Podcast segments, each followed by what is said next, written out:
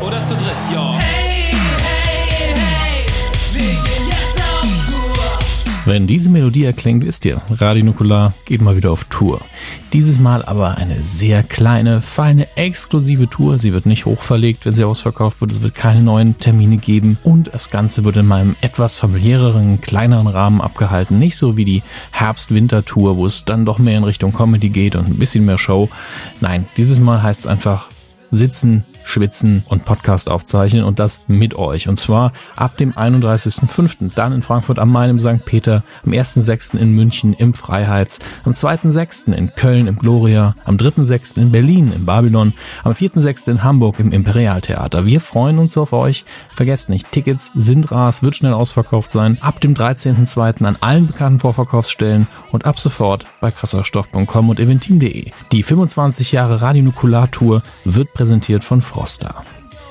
Und die Typen schreien yeah. Wenn ich Party mach, gibt es keine Gewehr. Hey, hey, Die Welt ist ein stressiger Ort. Menschen hasten von Meeting zu Meeting, von Star nach Central City, von Timeline zu Timeline. Doch wie schaltet man am Ende eines erschöpfenden Arbeitstages voller Speedster, Bogenschützen und Dämonen ab? Da hilft das Geheimnis von internationalen Stars, Managern, Exorzisten und Illuminaten. Ein heißes Lazarusbad einlassen und einen guten Cognac einschenken, um dann dem exklusiven Audiocontent der Anytime Late Night zu lauschen. Den gibt es natürlich nur für Luxusmitglieder über patreon.com slash anytime late night. Wer die beiden nerdigsten Late Night Hosts der Welt bei ihren Projekten unterstützen will, hat sowieso keine Ausrede mehr. Äh, okay. B Bagger, Kran. Ah, Julian. Hi. Jetzt guckt sich einer das Mäuschen an, ey.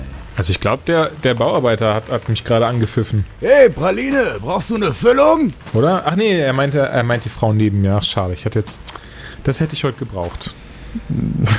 Ach, Julian, gut siehst du aus. Hi. Oh, Ähm, Dominik, Dankeschön. Hi. Bin ich, hier- sind wir, ähm, sag mal, sind wir hier richtig? Ist das jetzt das neue äh, Gebäude? Denn irgendwie, Also- wie, wie sollen wir denn jetzt hier reinkommen? Also, es ist ja eigentlich das gleiche Gebäude, noch nur irgendwie sieht man davon nicht mehr viel, aber es ist schon die richtige Adresse. ne? Hier, Crime Alley sieht ab, ist da drüben und hier geht die ab. Es ist immer noch wie immer, hier steht auch immer noch der Baum. Ähm, aber der Eingang, Also, ihr zwei Flaschen, ja, ihr seht mir aus wie Bürostuhlfurzer. Und normalerweise können solche Leute lesen. Aber ich kann auch gern den Architekten ranpfeifen. Der malt euch das dann nochmal auf. Hier, hier, guck. Under Construction. Baustelle. Betreten verboten. Aber äh, Entschuldigung, wir müssen aber, wir, wir müssen ja aber hoch. Wir haben gleich Sendung. Was, was sollen wir denn jetzt machen? Ich hab euch doch gesagt, hier wird gebaut, so mit Werkzeug und so. Kennt ihr Klappspaten euch halt nicht mit aus, das sehe ich schon. Eltern haften für ihre Blagen. Was ist immer, was ist bei dem denn los? Hat er sich irgendwie gedacht, Bauarbeiter ist doch nicht sein Traumjob oder was soll das hier? ich habe keine Ahnung. Vielleicht hättest du nicht das Peanuts-Shirt anziehen sollen heute, ich weiß es nicht. Ähm, okay, pass mal auf. Ich werde das bei uns zu Hause mal als gebaut worden ist. Irgendwie muss man ja rein. Ähm, Ah, Räuberleiter, oder? Räuberleiter im dritten Stock. In die dritte. Etage, ja. genau. Nee, wir gehen, lass uns mal hinten rumgehen. Gucken wir mal, ob da irgendwo was ist. Und, äh, ah, da ist ein Loch im Boden. Das ist sehr praktisch. Hallo. Aber da ist eine Leiter. Also, ey, nach dir. Okay. Ah. Oh Mann, Leiterklettern ist echt nichts für dicke Jungs wie mich, hör mal. Oh. Jetzt stell dich nicht so an, Mensch. Okay. Ähm, Puh. ich weiß nicht warum, aber hier ist eine Fackel. Ich äh, habe zufällig Streichhölzer, also was soll's. Ne? Äh, Es fehlt nur noch Hut und Peitsche. Ähm, ja, aber von, von meinem Orientierungsgefühl her kommen wir zumindest mal ins Gebäude jetzt so langsam. Oh, Okay. Ich glaube, wir müssen jetzt einfach weiter, ne, die, ne, ein bisschen weiter geradeaus und dann die zweite Tür auf der rechten Seite war das doch, oder? das kann sein. Weißt du eigentlich, ob wir Gas haben oder nicht? Naja, ähm, ich, das, äh, aber da vorne ist Licht und hier ist eine Pfütze. Also, so, dann haben wir das Risiko schon mal hinter uns. Gut. Ähm, ja, lass uns einfach mal hier rein, weil ich glaube, das, das hier war der Keller, links nebendran war das Studio mit, naja, du weißt schon welche Höhle. Und ja, lass uns mal hier die Treppe nehmen. Ja, das, das sieht schon gut aus. Das sieht schon, sieht auch alles ein bisschen, äh, bisschen fertiger aus als der Rest. Ja, hier, ah, Writing Room, Supernatural. Nee, das ist noch die falsche Etage, glaube ich. Immer diese multidimensionalen Gebäude, da komme ich manchmal nicht mehr mit. Ähm, Ja, solange uns nicht heute Barry zweimal wieder begegnet, wird schon alles gut sein. Ja. Weiß man eh nicht, wo der einem durch, wo er durch einen durchläuft, wenn man Pech hat. Ähm, was ist das? Transporter Watchtower? Nein, das ist auch falsch. Ähm, gut. Aber da, wo der Wanddurchbruch ist, lass uns da mal, lass uns da mal durchgehen. Okay. Schein vom Geruch her könnt, könnten wir richtig sein. Ähm, machen wir mal Licht an. Ja, ich glaube da unter dem Schutt und der Asche und dem Stahlträger. Oh, Das, das sieht, also das sieht aus, als wäre es mal unser Schreibtisch gewesen. Superman war wohl hier. Ja, da hatte ich mal wieder einer das Frühstück versaut. Naja. Also ich sag's euch ganz ehrlich, ja. Ich würde da nicht lang drin bleiben. Ich habe keine Ahnung, wie lange die Decke wirklich Ja, hält. wir haben, also wir haben einen Mietvertrag, da steht drin, dass wir einmal die Woche oder zumindest versuchen wir alle zehn Tage, das ist unseres hier. Ja. Wir machen hier jetzt eine Sendung, wir können ja weiterarbeiten, ist Wir mir können das auch selber jetzt. wegräumen, keine Sorge. Das sind wir tatsächlich gewohnt, sowas. Na gut, von mir aus könnt ihr reingehen, aber das geht komplett auf eure Verantwortung. Also, nie haben wir Ruhe, wir müssen irgendwann mal umziehen. So, ja. Oh, da bin ich ganz schwer für. Ja. So, also Stahlträger. Auf drei, komm. Eins, zwei. Oh, wow, okay. Also, meinen Rücken kann ich jetzt, glaube ich, vergessen. Naja, dann kriegst du heute den bequemen Stuhl. Setz dich und äh, Ah, würd sagen, Viel besser. meine Güte. Ey. Gut, dass wir Themen haben heute. Immerhin. Ja, ich dachte mir, heute einfach mal vorbereitet Sendung machen. Willkommen zur Anytime Late Night mit Julian Laschewski und Dominik Hammes. Herzlich willkommen. Ähm, unter erschwerten Umständen haben wir uns äh, in dieser leicht verstaubten Hütte zusammengefunden. An meiner Seite äh, der auf einmal grauhaarige Julian Loschewski. Hallo. Hallo Dominik, hi. Oh, Entschuldigung. Ja. Geröll, Gerümpel. Naja, immerhin. Äh, für uns ist ja auch nur wichtig, was man hört. Und ich hoffe, wir hören uns so an, wie ihr das gewohnt seid. Herzlich willkommen zu einer neuen Folge der Anytime Late Night. Äh, wir haben Bock und wir haben Themen im Sack ohne Ende. Allein Julian hat genug für fünf Ausgaben. Deswegen äh, fangen wir direkt an. Und ich würde sagen, wir fangen an mit Chaim Sabans Power Rangers. Das ist, ist finde ich, sehr interessant, na, nicht sehr interessant, sondern sehr, ähm, sehr krass, dass wirklich Heim Saban das jetzt seit 25 Jahren macht und tatsächlich auch teilweise viele der Produzenten und Menschen, die seit der Erstserie von 93 dabei sind, auch jetzt hier am Film mitgearbeitet haben hinter den Kulissen. Äh, wundert mich nicht. Äh, einfach deswegen, weil der Mann einfach reich geworden ist durch die Power Rangers und äh, Gut. Das ist sein Baby Aber er- und ich glaube, er ist immer noch begeistert von dem Format Ja. ähm, und er will das, glaube ich, nicht aus der Hand geben. Also, Ja, klar, gut, aber ich meine, man kann nicht von der Hand weisen, dass er dasselbe Geld gemacht hätte, wenn er auch nicht mehr quasi selber Hand angelegt und drüber, drüber geschaut hätte.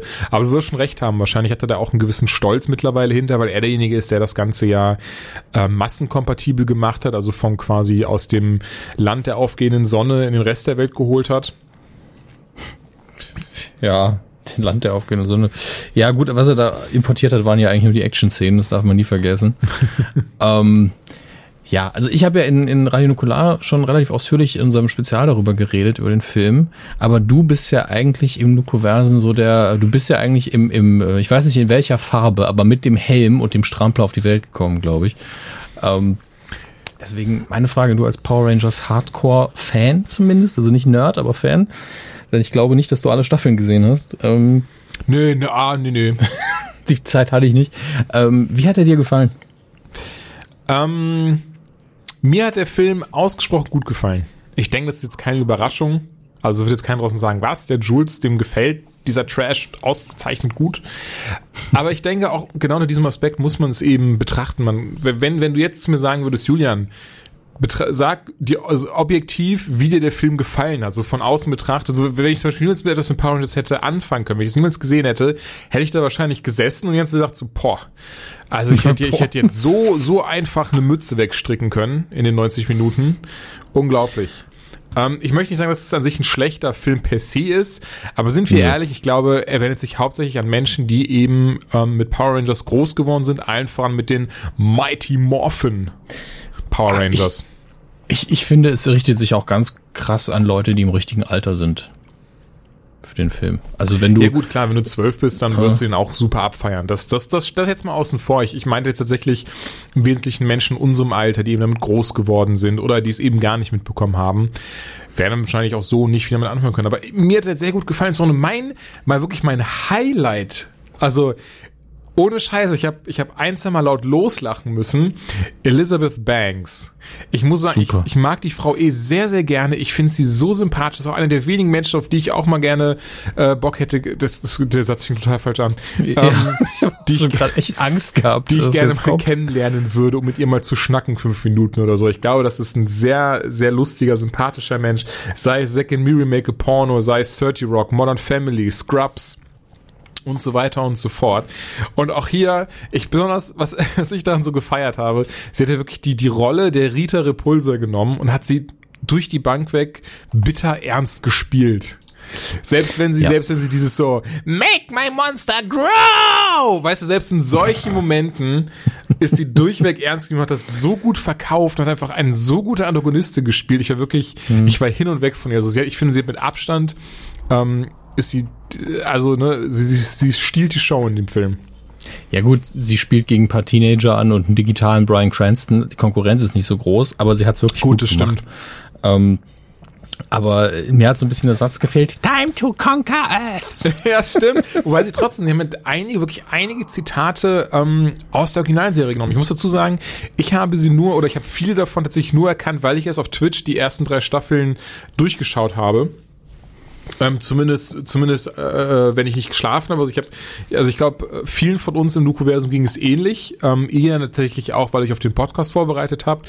Aber dass man wirklich einfach nebenher auch Twitch hat laufen lassen, außer während man eben schläft. Ne? Und ähm, ja. Ich habe nur gelacht, weil ich mir das vorstelle, so, mehr Power Rangers, aber Schlaf. Oh, ich muss schlafen. Ich habe tatsächlich auf meinem T- Tablet auch nebenher Twitch laufen gehabt, das dann irgendwann auf den Nachttisch gelegt und während die Power Rangers lief, statt drei Fragezeichen liefen Power Rangers am Einschlafen. Ich konnte einfach irgendwann nicht mehr, weil einfach vor allen Dingen am Anfang jede Folge der gleiche Kram war, wo du wirklich nur noch, okay, wie sieht das Monster aus?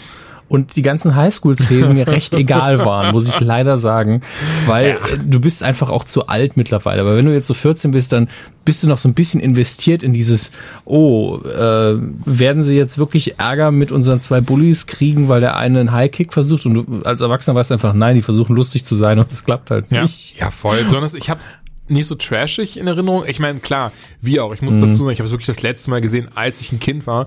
Und dann auch meistens im Geheimen, weil meine Eltern das nicht so toll fanden, dass die immer nur sich in sich auf die Mappe gehauen haben.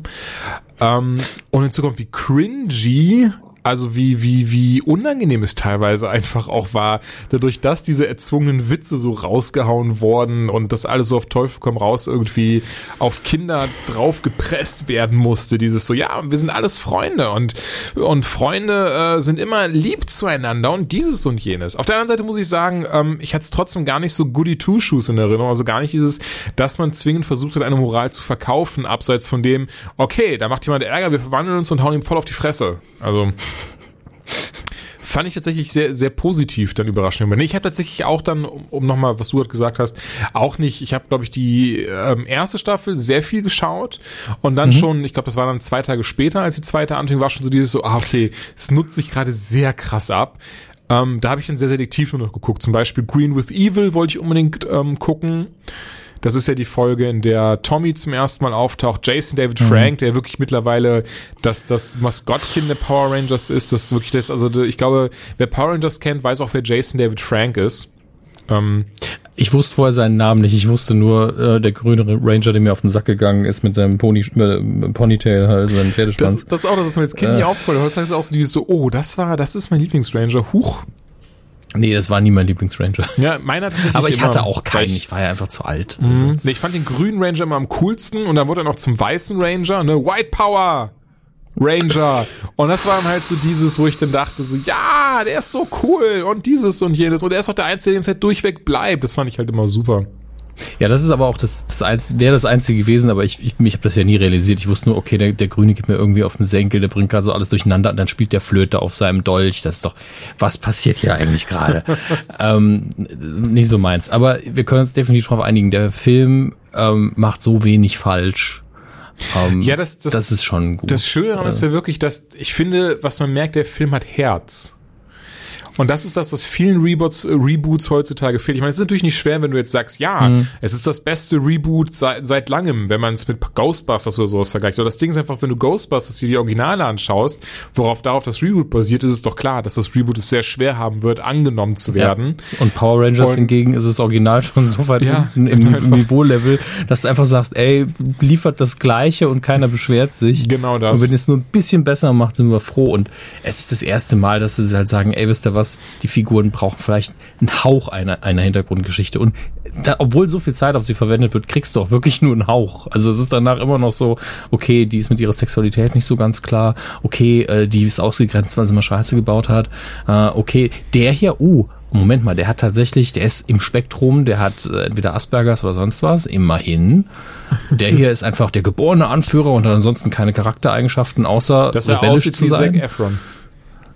Ich finde ich find nicht, dass er aussieht wie Zac Efron, das ist das Krasse, aber sein Schauspiel hat mich ja ganz stark erinnert an Chris Pine als Captain Kirk. Ach, ja, okay. Ja, kann Äh, ich weil, weil er eben auch diesen smarten Anführer gespielt hat, der Ja. so, ey, ich habe das Sagen und ich habe Ahnung, hallo, ich grinse. Äh, und das ist ja eigentlich genau die Rolle. Also er hat's einfach getroffen in dem Moment. Und gab halt einen dummen Ranger und das ist halt in dem Fall, der dumme Ranger ist der schwarze Ranger gespielt von einem Asiaten. Was soll man machen? Ja, also, Also- das, ich, da war ich ganz bei dir. Wir hatten ja im Vorfeld schon ein bisschen drüber gequatscht und, du hast, und dann, da war ich, war ich direkt so, ah ja, stimmt, so, das hat mich auch gestört. So, er, ich meine, klar, es ist kein, sind wir mal ganz ehrlich, es ist kein, kein, ähm, Intelligenter Film, nein. ja, genau, so, es ist, es ist kein Shakespeare, es ist nicht irgendwie, es ist nichts Oscar-Verdächtiges. Und dass sie da jetzt nicht alle irgendwie ihre Top-Notch-Schauspielerei bringen, außer Elizabeth Banks und Brian Cranston, selbstverständlich. Aber dass diese Teenager eben nicht irgendwie, dass sie einen so richtig krass abholen, das war schon bewusst, aber es fühlt sich halt wirklich an, als würde er sich gar nicht, als würde er gar nicht irgendwie großartig was probieren, äh, als würde er sich gar nicht großartig versuchen, in irgendeiner Form was rüberzubringen, außer Sein- dieses, sein- sein haha, ich Part bin war unlogisch. crazy. Sein Part war völlig unlogisch geschrieben und Ja. er hat dann auch nicht irgendwie was Geiles damit machen können und er hat einfach auch die dümmsten Entscheidungen. Hey, ein Stein, ich hau mit dem Hammer drauf. Das hat eh, glaube ich, so, da hat das Drehbuch ein bisschen gelitten. Also man hat irgendwie gemerkt, so sie wussten für drei Ranger, was sie für die oder für drei Protagonisten, was man schreiben sollte, aber dann aber für den gelben Ranger und den schwarzen war irgendwie dann so, ach stimmt, da sind ja noch zwei mehr. Mist, was machen wir denn für die?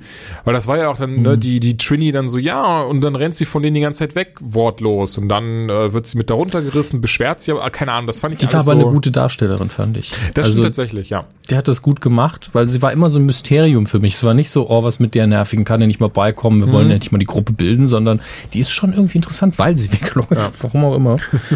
Aber ähm, ja, dann springen wir halt alle unmotiviert hier in dieses Loch runter. Was soll's, wird schon nichts passieren.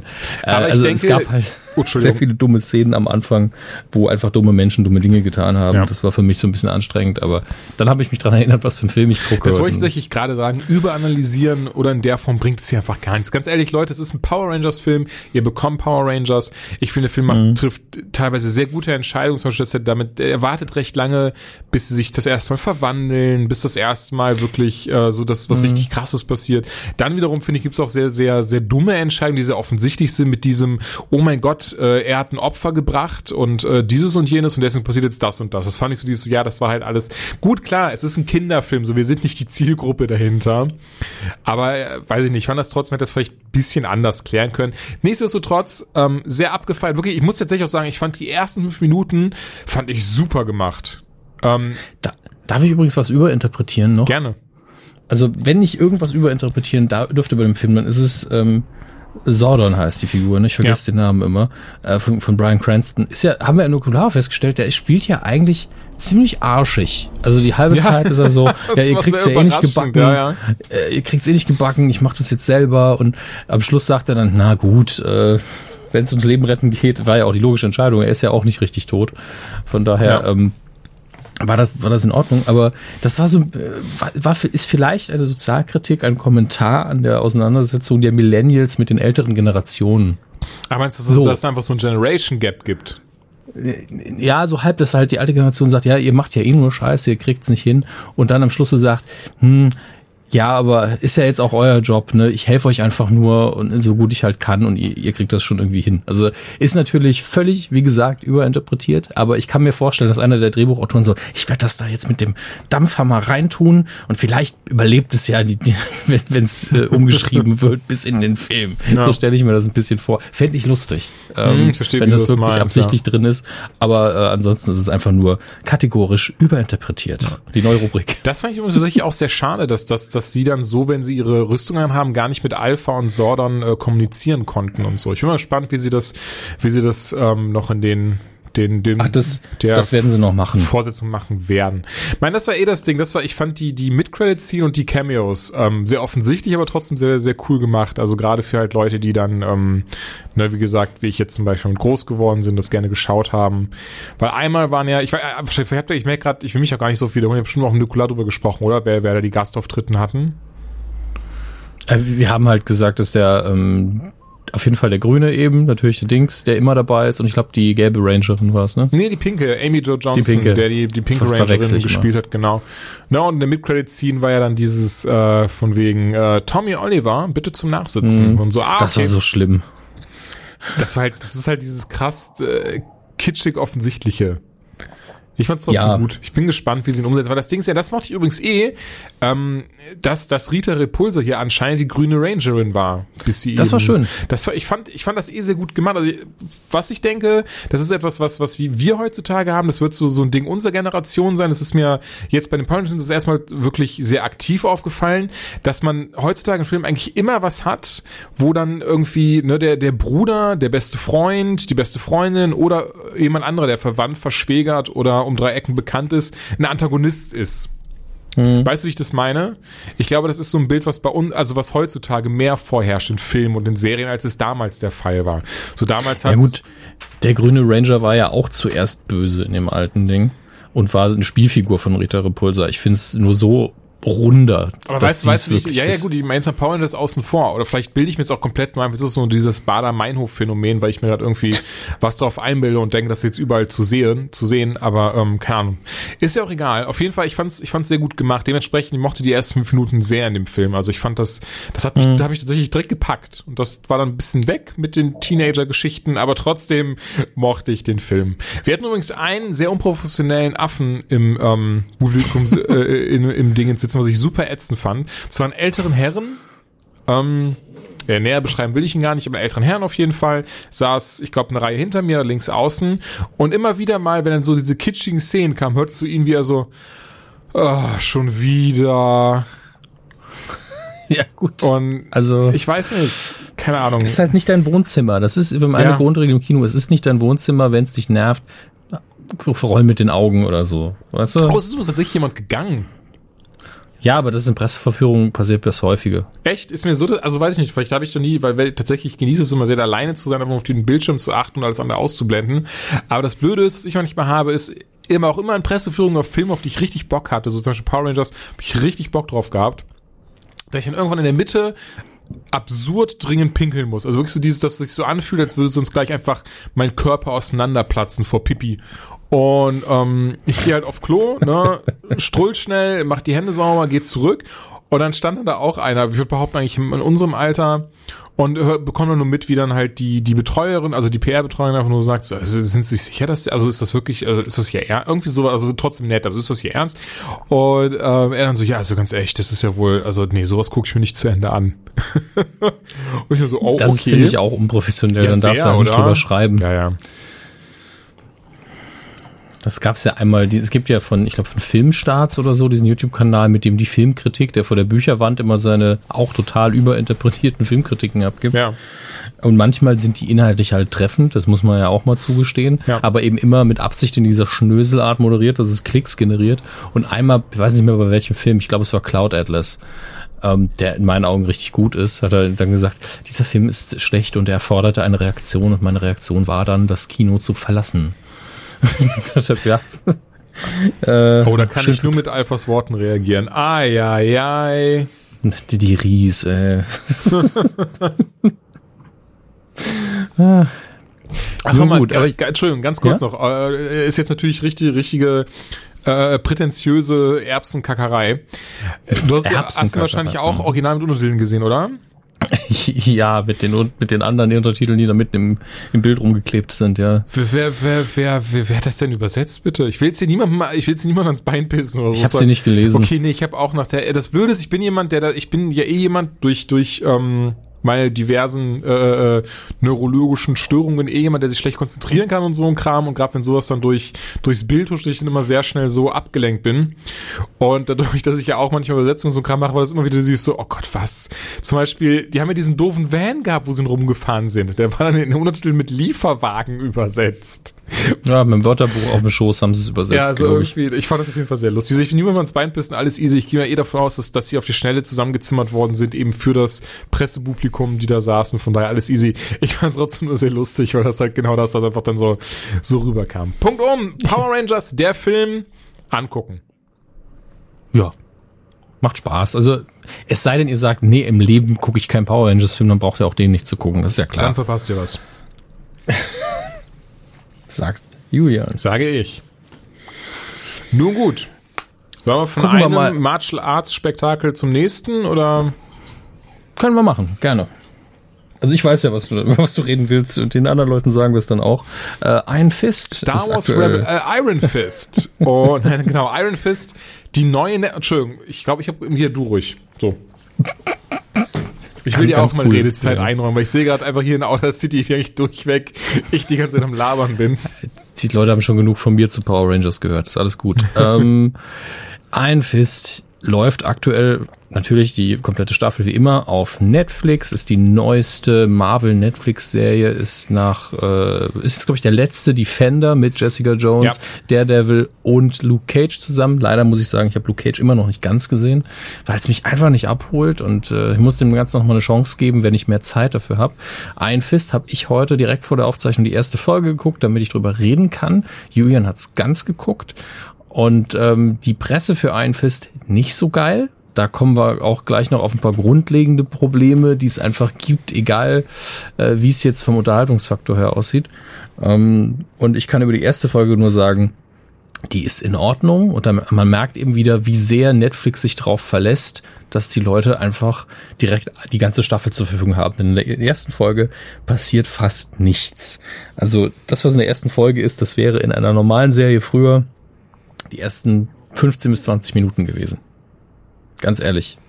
Das ist keine Kritik in dem Sinne. Es ist einfach nur, wir lassen uns sehr, sehr viel Zeit. Wobei ich tatsächlich sagen muss, obwohl ich jemand bin, der sehr ungeduldig ist, mochte ich das, dass, dass sich die Serie Zeit lässt. Dass man einfach mal wirklich ähm, Chance hat, durchzuatmen und das alles einfach so aufzunehmen, was man da gerade sieht, ohne dass da schnelle Schnitte passieren und ganz viele Informationen auf einmal kommen. Das fand ich tatsächlich gut. Also fand die erste Folge auch angenehm, hat mich aber auch nicht vom Hocker gerissen. Ähm, ich find's gut, dass man hier, obwohl ja jetzt die Kräfte von Iron Fist durchaus ein bisschen visuell spektakulärer sind als die von den anderen dreien, ähm, ist man trotzdem nicht den Weg gegangen zu sagen, wir setzen hier auf Spektakel. Ich fand sogar den einzigen richtigen Special Effekt in dem Film so ein bisschen billig, als er über dieses Taxi gehüpft ist. Das sah irgendwie total schlecht aus. Ähm, deswegen ganz gut, dass wir das behäbig machen und erstmal auf Martial Arts setzen. Ähm, kann jetzt, ich kann von der ersten Folge halt wirklich nicht viel sagen, außer die war okay. Wie gesagt, haut mich nicht vom Hocker. Aber da hätte ich definitiv, würde ich da noch weiter gucken. Du hast jetzt ganz gesehen. Wie Genau. gefällt's dir denn? Also ich, ich sag mal vorweg, was ich habe ich hab quasi zwei Probleme, tatsächlich zwei Probleme mit der Serie, das sind so meine zwei Hauptkritikpunkte. Äh, Weswegen alles andere, würde ich sagen, ist okay, kann man verschmerzen oder ist auch sehr gut und so weiter und so fort. Ähm, Numero uno ist also das Problem für mich an Iron Fist ist Iron Fist. Und das meine ich tatsächlich nicht mal den Schauspieler Finn Jones. Ähm, den, keine Ahnung, also ich finde ihn so spontan sympathisch, wenn ich, also in Game of Thrones kennt man ihn vielleicht als Loris Tyrell. Dann hat er Dame mitgespielt und hier mal, ne, hier mal sein Gesicht gezeigt. Ähm, bisher eigentlich immer so, ich glaube, ist ein sympathisches Kerlchen. Ähm, also das gar nicht. Aber ich habe, äh, für mich das große Problem ist, ich kenne Iron Fist aus zwei Iterationen. Einmal aus den Comics natürlich. Ähm, dort dann als bester Freund von Power Man, also Luke Cage.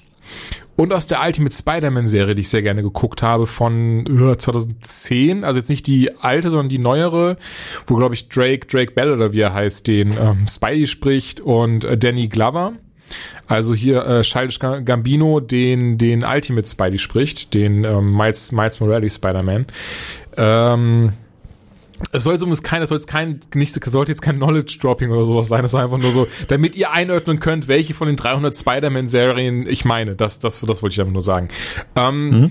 Und da war halt Iron Fist eigentlich ein sehr äh, aufgeschlossener junger Mann, der auf Zack war, der auch gerade aus ähm, Nanda Parbat, nee, äh, Kunlun aus, äh, aus Kunlun wiederkam. Kamatage. Genau. Oh, Kamatage. Aus Kunlun auf jeden Fall wiederkam. Und ähm, dann aber erstmal so, ja, ich bin die Iron Fist, was geht, Leute? Sowas halt. Und hier hast du halt eigentlich ein sehr, äh, ich weiß nicht, ich konnte mich mit der Darstellung von Danny Rand leider nicht anfreunden, was aber, glaube ich, allen voran daran eben lag, dass ich ihn zum Beispiel halt wirklich äh, in Ultimate Spider-Man sehr, sehr mochte, zumindest den Charakter, der da dargestellt wurde und halt was, glaube ich, was ähnliches erwartet habe. Ähm, es ist, glaube ich, so ein bisschen der Arrow-Effekt, weil Green Arrow ist nun mal auch im Comic eher positiver gestimmt, auch wenn auch ein bisschen ernster jetzt, als so wie du jetzt einen Fest dargestellt hast.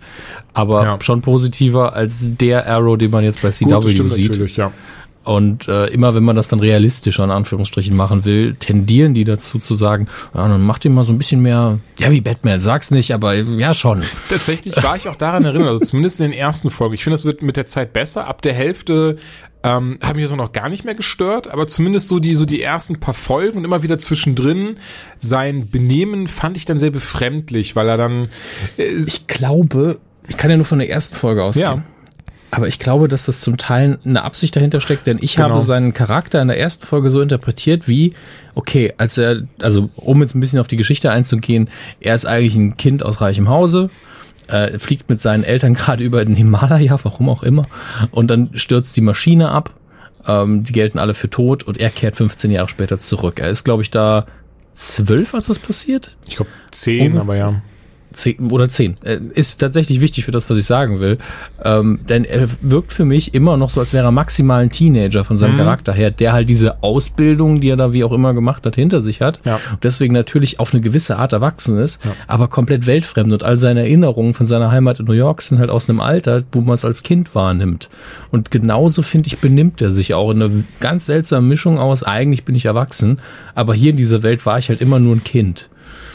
Und das finde ich passt in der ersten Folge sehr gut. Also das wirkt für mich sehr logisch. Genau, das wollte ich tatsächlich auch, nämlich da, da wollte ich ja gerade nämlich auch drauf, drauf kommen dann, denn ähm, leider, ich vielleicht wirst du mir auch nicht beipflichten, das werden wir dann sehen, aber leider finde ja. ich wird das dann später teilweise noch sehr befremdlich, weil er genau dann, weil ich finde, dass es dann die die die Autoren definitiv ein bisschen übertreiben, dieses dieses äh, kindliche nach außen zu kennen, wie, wie zum Beispiel wie gesagt in den Comics oder zumindest in der Ultimate Spider-Man Serie wird das halt eher dann als verpackt, dass er sich halt tatsächlich einfach wie ein Kind benimmt im Sinne von ja cool man, was geht? Sowas halt. So in die Richtung. Mhm. Hier ist es halt dieses, dass er sich dann wirklich nur so in Embryonalhaltung zusammen ähm, kauert und so ein Kram. Was tatsächlich für mich ähm, was zum Glück auch, zumindest habe ich das Gefühl, in schweren Folgen besser wird, was mich, was mir anfangs, was ich sehr schade fand, dass die Kampfszenen teilweise sehr ähm, schlecht aussehen. Gerade im Vergleich zu Daredevil um, oder auch Luke Cage aus folgendem Grund, mittlerweile weiß man oder weiß ich's, denn hier ähm, Finn Jones, der, der Danny Rand spielt, der die Iron Fist spielt, hat gesagt, der hatte gar keine Zeit, sich darauf vorzubereiten ähm, in einem Interview. Der hat gesagt, dass es immer so passiert, dass wenn sie gedreht haben, haben sie ungefähr eine Viertelstunde, bevor der Dreh, bevor der Dreh der Kampfszene begonnen hat, hatte er eine Viertelstunde Zeit, das einmal zu proben mit den Leuten da. In dem Moment haben sie ihm gesagt, so jetzt machst du die rechte Faust nach vorne, dann machst du, trittst du mich hier, dann machst du das, dann rollst du dich ab, dann machen wir einen Schnitt Schnitt, dann haben, hast du wieder 15 Minuten Zeit, die nächste Szene äh, zu, äh, zu, zu, zu ähm, vorzubereiten und so weiter und so fort. Und gerade dann, finde ich, machen so die ersten drei Folgen Sinn, wo es einfach sich so ähm, äh, ja so unecht einfach aussieht und so danach Es aussieht. ist sehr langsam auf jeden Fall. Das ist ja eigentlich so gar nicht das Problem, würde ich, würde ich sagen. Aber es sieht trotzdem, noch- ich weiß nicht, man kauft es ihm leider einfach nicht ab. Und gerade, das ist halt so ein bisschen schade daran, gerade Iron Fist, zumindest in den Marvel Comics, ist ja dieser, dieses in Anführungszeichen von mir aus Batman-Äquivalent, der überall oder der einfach einen Kunlun, aber dann dort jede Kampfkunst trainiert hat und perfekt beherrscht. Und das ist dann schon ein bisschen schade. Er sagt auch zum Beispiel, ich meine, ich brauche keinen, das ist ja auch sowas, wenn man zum Beispiel sich jemanden wie Jackie Chan anschaut oder Donnie Yen oder Jet Li, das sind keine krassen äh, Muskelpakete mit Sixpack oder sowas. Nee, nee, dass es darum Das nicht ist ja geht, ist auch- klar. nee, aber genau. äh, bei Daredevil sieht man einfach, dass der Schauspieler auch einen großen Teil einfach der Szenen selbst macht. Und das ist ja, Ja. das viel Wichtigere. Und ich hatte jetzt auch in der ersten Folge passiert ja nicht so viel. Aber da hatte ich eben den Eindruck, dass diese ganzen Moves eigentlich schneller passieren müssten. Also nicht im Sinne von schnell schneiden, weil das, dann siehst du ja eh nichts mehr. Weil man sieht ja komplett die Action. Ich weiß nicht, wie es in den anderen Folgen ist, aber ich hatte nicht das Gefühl, dass man hier gesagt hat, wir verstecken irgendwas mit Schnitten. Nee, gar nicht. Ähm, und ich konnte, ich konnte die Moves halt komplett nachvollziehen, was selten ist. Aber die waren so langsam, wo ich gedacht habe, also ein Sicherheits-, also ein Typ, dessen Job Security ist in einem gut bezahlten Ding, der, zumindest der Dritte, der sieht, der hat was drauf, würde das einfach nicht machen gerade, weil das alles zu langsam ist. Ähm, aber das ist so eine Kritik, wo ich sage, nicht so schlimm. Trotzdem, wenn man eine Hauptfigur, ein Martial Artist Genie sein soll, sollte man vielleicht gar nicht, keine Kritik an Finn Jones, weil ich finde, schauspielerisch hat das gut gemacht. Ja, doch, definitiv. Aber der hat, glaube ich, überhaupt keinen Martial Artist Hintergrund. Also das- Nee, genau, darum, darum, nicht. darum ging es auch. Der hat drei Wochen im Vorfeld, äh, der hatte drei Wochen, haben sie ein paar Kampfkünste gezeigt und ist ein bisschen ins Fitnesscenter gegangen. Und er Ja, hat ansonsten halt keine viel. Zeit. Ich meine, das kann man ihm alles nicht vorhalten. Ich finde, hier ist halt so ein Nee. bisschen hätte, weiß nicht, wäre wär halt die Serie erst in einem halben. Gut, ich meine, sie wollen die Defenders rausbringen, aber ich weiß, es ist halt schade, wenn wenn man wirklich. schlecht organisiert, muss man Ja. sagen. Entweder anders besetzen mit jemandem, der einfach selber schon gut ist. Ja. Und dann geht das mit den drei Wochen. Wenn du richtig fit bist, dann sieht es nicht scheiße aus. Ähm, oder du gibst dem guten Mann einfach mehr Zeit. Das ist entweder dumm gelaufen oder schlecht organisiert und Ja. äh, sieht dann halt nicht so geil aus, wie es in unserer Vorstellung müsste. So, aber trotzdem möchte ich sagen, Iron Fist hat mir gut gefallen. Hat mir nicht sehr gut gefallen, hat mir aber auch nicht okay gefallen, sondern mir gut gefallen. Also ich war ähm, durchweg zu einem Grad unterhalten, dass ich wissen wollte, wie geht es weiter, dass ich mir die Folgen angeguckt habe, ohne dabei gelangweilt aufs Handy zu gucken. Ähm, leider gab es immer wieder mal Momente, wo ich mir dachte, hm, schade oder ja gut, hätte jetzt nicht gebraucht oder oder oder. Ähm, aber ich kann bei weitem nicht nachvollziehen, dass die Serie so krass zerrissen wird. Also es ist ja bei Metakritik ist sie, glaube ich, was ja finde ich auch immer sehr interessant ist, diese Diskrepanz, denn bei Metakritik für Presse ist sie, glaube ich, bei 3,5 im Durchschnitt von 10, bei Nutzerbewertungen aber bei, ich glaube, 8,0 von 10 im Durchschnitt. Bei Call of Duty Also- ist es übrigens mal genau umgekehrt.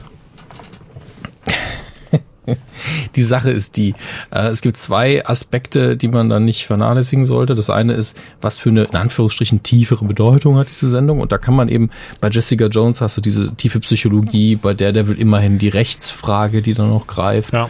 Ähm, und bei Luke Cage hast du ein sehr krasses Statement, was äh, Gewalt gegen schwarze Polizeigewalt angeht. Einfach dadurch, dass da ein Schwarzer mit dem Hoodie durch die Gegend läuft, dem man nichts anhaben kann. Ähm, und bei Iron Fist hat irgendwie einer gesagt, ja, das ist mal wieder so ein reicher Junge, ne? Und dann kommt hinzu, dass die Storyline von Iron Fist halt ganz extrem äh, rassistisch ist eigentlich. Also aus einer Zeit, wo man das halt nicht so ähm, wahrgenommen hat natürlich, aber es ist dieses Klischee von ein weißer Typ reist oder wird nach Asien verschleppt und äh, trainiert da Kampfkünste, die die anderen ihr Leben lang trainiert haben und ist innerhalb von wenigem kleinen Zeitraum im Vergleich ähm, besser als alle anderen. Ich meine, klar, es wird dann immer mit er ist der Auserwählte und bla bla bla erklärt, aber es ist dann immer dieser weiße Typ, ne? sehe, was natürlich daher kommt, dass man einfach eine Identif- eine Identifikationsfigur gebraucht hat, aber die Asiaten sind dann auch immer Klischees. Also das, das ist nun mal so in den alten Comics und aus heutiger Perspektive ist es krass rassistisch. Ähm, und dann hast du diese andere Sache, dass äh, ich habe einen Blogantrag gelesen von jemandem, der halt Martial Artist ist und er hat gemeint, es sind so viele Details einfach falsch wo man sich halt fragen muss, klar, ich sehe das nicht, du siehst es nicht. Der hat da wirklich so kleine Details wie, ja, wenn du hier diese Schnur an dem Trainingsschwert abmachst, dann kannst du das dafür benutzen. Okay. Und wenn du das nicht machst, es sind halt Dinge, wo du halt bei uns sagen, im europäischen Kreis wäre das sowas wie, wie die spielen Fußball mit Tennisschuhen, weißt du? So auf die Art und Weise. Das würde ja sogar mir auffallen. Mir wäre es nur scheißegal. ähm, und wenn du halt diese, diese, diese ganze, diese ganzen Details falsch machst, dann hast du noch einen weißen Charakter, der besser sein als alle anderen und dann ist der Schauspieler noch nicht mal ein geiler Martial Artist. Das ist so ein Kombipaket, wo man sich dann fragen muss, ja, okay, wenn man das alles zusammennimmt und dann sowieso immer diese Whitewashing-Geschichte von, von Marvel in den Filmen hat mit Doctor Strange, wo auch viel Kritik aufgekommen ist, obwohl der Film natürlich an sich gut war, das beeinflusst einfach die Bewertung.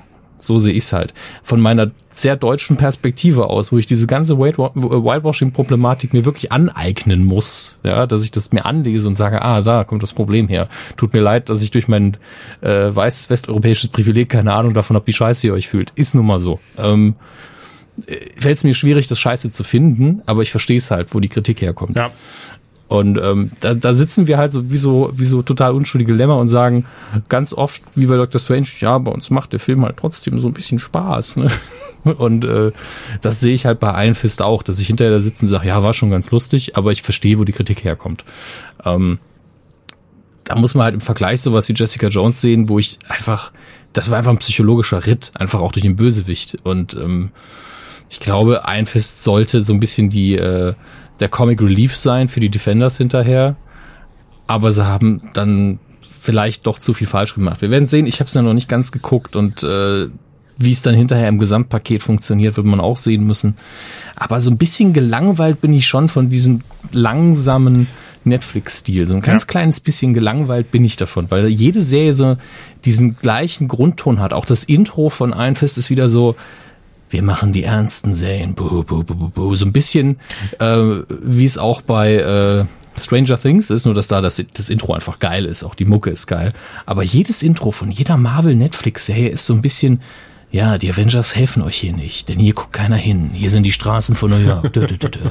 Quasi der Tatort unter den Ja, äh, Marvel-Sachen. Und äh, bin ich langsam auch so ein bisschen, ja, vielleicht eine Sache, die mal wirklich lustig ist, nochmal dazu. Wäre schön. Ähm, naja. Ja, also auch dann ganz kurz noch, also mein Fazit zu dem Ganzen ist tatsächlich, Iron Fist muss man sich nicht anschauen. Ich glaube, es klingt jetzt vernichtender, als es gemeint ist. Ähm, Ja, vor allen Dingen von Leuten, die halt bei CW einfach alles gucken. Ne? Also hört bitte nicht auf uns. Nee, aber ganz ehrlich, weil zum Beispiel Daredevil, erste Staffel, hat mich richtig abgeholt. Die zweite hat mir auch sehr gut gefallen. Jessica Jones eh, bin ich gar nicht, gar nicht mal so sicher, ob ich nicht sogar Jessica Jones noch mal einen Ticken besser als Daredevil finde. Alleine einfach wegen dieser Thematik mit dem psychologischen und auch mit einem wirklich perfekten David Tennant, der einfach einen so krass bösartigen Killgrave spielt, der so David Tennant ist brillant. Ja. Der wirklich so In allem, authentisch und, und so gänsehauterregend rüberkommt. Ähm, dann äh, äh, Luke Cage, Luke Cage, ich wollte war- wollte gerade Johnny Bravo sagen, was hör. Dann, dann Luke Cage. ähm, Oh yeah. und ich glaube tatsächlich, ich meine, du hast es gerade angesprochen, dieses Whitewashing. Ich glaube, hier ist dann so ein bisschen das gegenteilige Problem, weil wir zum Beispiel gar nicht, so auch dann, wenn ich in Amerika wohne, wir haben diese ganze Problematik so nie wirklich mitbekommen, außer im Fernsehen mit eben, äh, äh, mit, mit, ne, mit, ja, Mit dem, sie holen dich schon ab, Julian. Ja, genau. So, wir haben die ganzen Probleme gar nicht mitbekommen mit, äh, oder wir bekommen sie hier nur im Fernsehen oder sonst wo mit, mit, mit Rassenkonflikten und ähm, okay, ich, also ich meine jetzt wirklich tatsächlich lebendig mitbekommen. Keine Sorge, ich weiß schon, was, was hier auch in Deutschland vor sich gegangen ist. Und ich meine aber wirklich im, Ja. hier jetzt aber auf sowas wie Harlem, Es ne, ist, mit, mit Schwarz es ist nicht gegen unser Weiß Alltag und, und, und genau, äh, es ist die eine Sache, es zu lesen und darüber zu hören und informiert zu bleiben und es ist die andere Sache, mal durch, durch so ein Viertel zu gehen.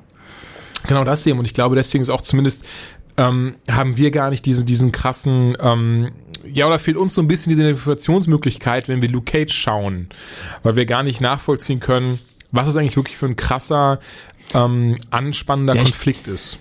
Ich glaube, wir verpassen einfach sehr viel an kleinen Dingen, die die Serie noch geiler machen. Das ist aber auch gut. Also ganz ehrlich, das macht die Serie auch besser. Äh, weil ich, wenn ich einen Film sehe und ich sehe so kleine Details, die bewusst eingestreut Ja. werden, wo ich weiß, ey, im Kino kriegen das gerade nur zwei Leute mit, ich bin einer davon, das ist cool, dann ist es umso geiler, wenn das passiert und du als weißer, privilegierter Typ sitzt drin und kriegst es nicht mit. Das ist tatsächlich gut. Ähm, nicht für dich, aber so insgesamt, dass dieses Produkt existiert. Das Okay, ich gut. verstehe, was du meinst, ja. Und ähm, unsere Aufgabe ist es halt, informierter zu sein, genauer hinzugucken und uns zu sensibilisieren ein bisschen für sowas. Und die Aufgabe der Medien ist halt zu repräsentieren. Und deswegen ist das Whitewashing halt so gefährlich, dass du Rollen, die spezifisch für irgendwas sind, einfach durch einen Weißen austauscht oder durch einen Asiaten, der jetzt Vietnamese ist und kein Japaner und umgekehrt, ähm, damit einfach die Repräsentation auf der Leinwand und im Fernsehbildschirm ist und dass wir sowas auch realisieren.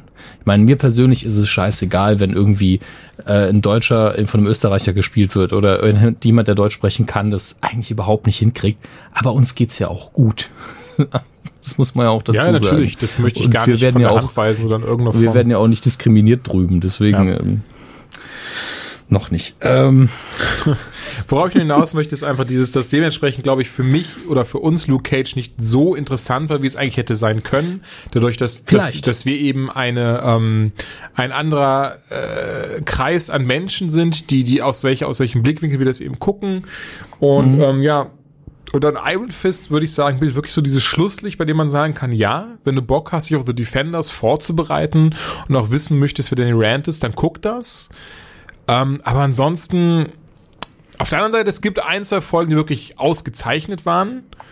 Ähm, ich äh, zwar einmal, Ah, ich krieg, krieg's leider gerade nicht so ganz zusammen. Auf jeden Fall in einer geht's halt dann hauptsächlich um Colleen Wing. Das ist halt ähm, eine der Protagonistinnen, die wir kennen in der Serie, wie sie so ein bisschen ähm, ihre Aggression abbaut und so ein Kram mit illegalen Kämpfen und sowas. Die fand ich sehr, sehr gut, die Folge.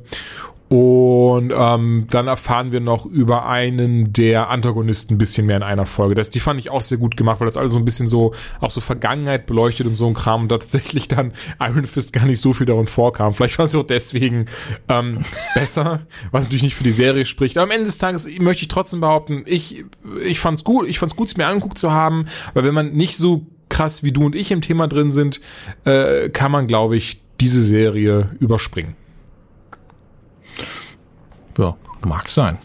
Kommen wir, und das Tolle ist, ich sage, kommen wir, als wüsste ich schon, was ich mache. Und währenddessen rufe ich unsere Themenliste auf, um irgendwie äh, das, äh, die Überleitung zu bauen. Das ist total bescheuert, was ich gerade mache. Alles ja nicht schlimm.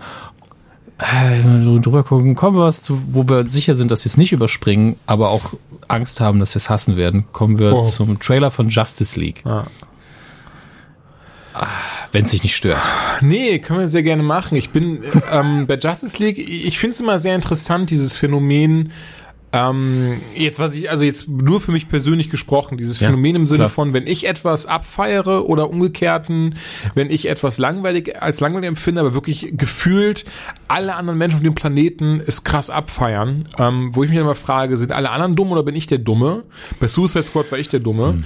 aber ähm, wie, wie ist das jetzt hier in diesem Fall? Weil tatsächlich ich habe den Trailer gesehen und er hat mich sowas von eiskalt gelassen. Ich habe wirklich, ich habe nichts, selbst als wirklich als als religiöser Batman-Fanatiker, habe ich nicht mal die Batman-Szenen wirklich in irgendeiner Form mich abgeholt. Allen voran. Und es ist gar nicht, ich meine, ich glaube, da interpretiere ich gerade sehr viel rein, aber es ist so, ne, das ist so ein bisschen so, ich handhabe es wie Ben Affleck. Es ist mir scheißegal. Ähm, Alleine, ich merke, da haben wir gar nicht drüber gesprochen, ne? Die ganzen Batman-Sachen wieder.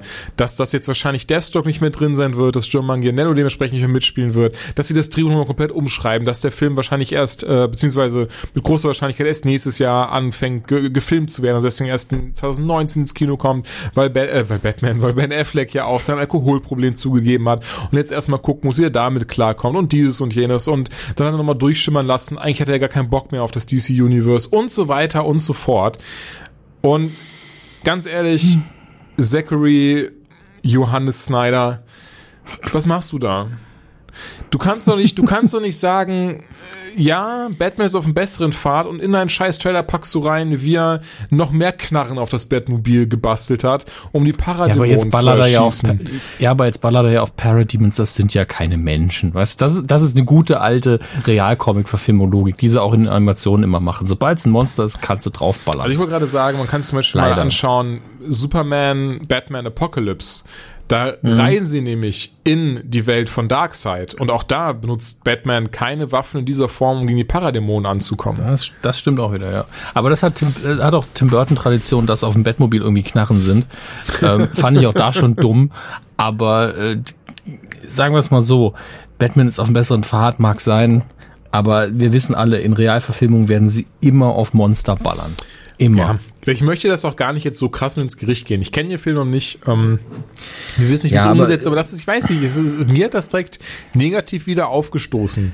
Dieses, das, das, das, ja klar, er ballert auf Dämonen oder sonstiges, aber ach, keine Ahnung, es ist so, Dieses, das Detail hat, das hat mich schon gar nicht mehr interessiert. Also, um es kurz zu machen, der, der Justice League Trailer ähm, ist eine Aneinanderreihung von von Heldenmomenten. Also es gibt ja, ähm, Julian, du hast mir das, glaube ich, geschickt. Ich glaube vom Nerdwriter ist es. Das ist ein sehr guter YouTube-Kanal.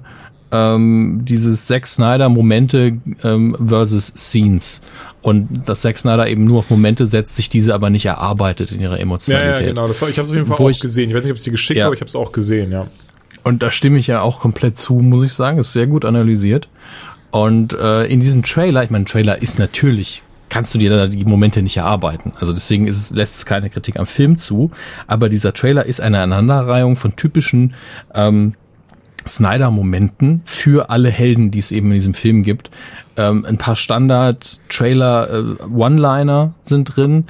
Und gleichzeitig denke ich mir dann so, der Trailer macht eigentlich nichts falsch, wenn man es objektiv betrachtet. Es ist ein ganz stinknormaler Trailer, der natürlich überall nach dieser Snyder-Optik riecht. Optik riecht. Sehr gut, Dominik. Hast du schön gemacht. Synästhesie. Bonuspunkt. Ähm, und äh, wie gesagt, er macht nichts falsch, er tut nicht weh. Klar, da ist dieses eine Detail mit den Knarren drin, aber gut, kann man dann drüber streiten. Und sehr viel Material, was wir auch schon gesehen haben, in besseren Trailern gesehen haben für den Film oder in besseren Post-Credit-Scenes gesehen haben. Und äh, ich habe so das Gefühl, dass dieser Trailer dir so viel Schlüsse zulässt auf die Situation, in der wir sind. In der Situation, in der Warner Brothers das Gefühl hat, sie können alles nur noch falsch machen. Wenn er zu lustig ist, beschweren sich die einen. Wenn er zu düster ist, beschweren sich die anderen.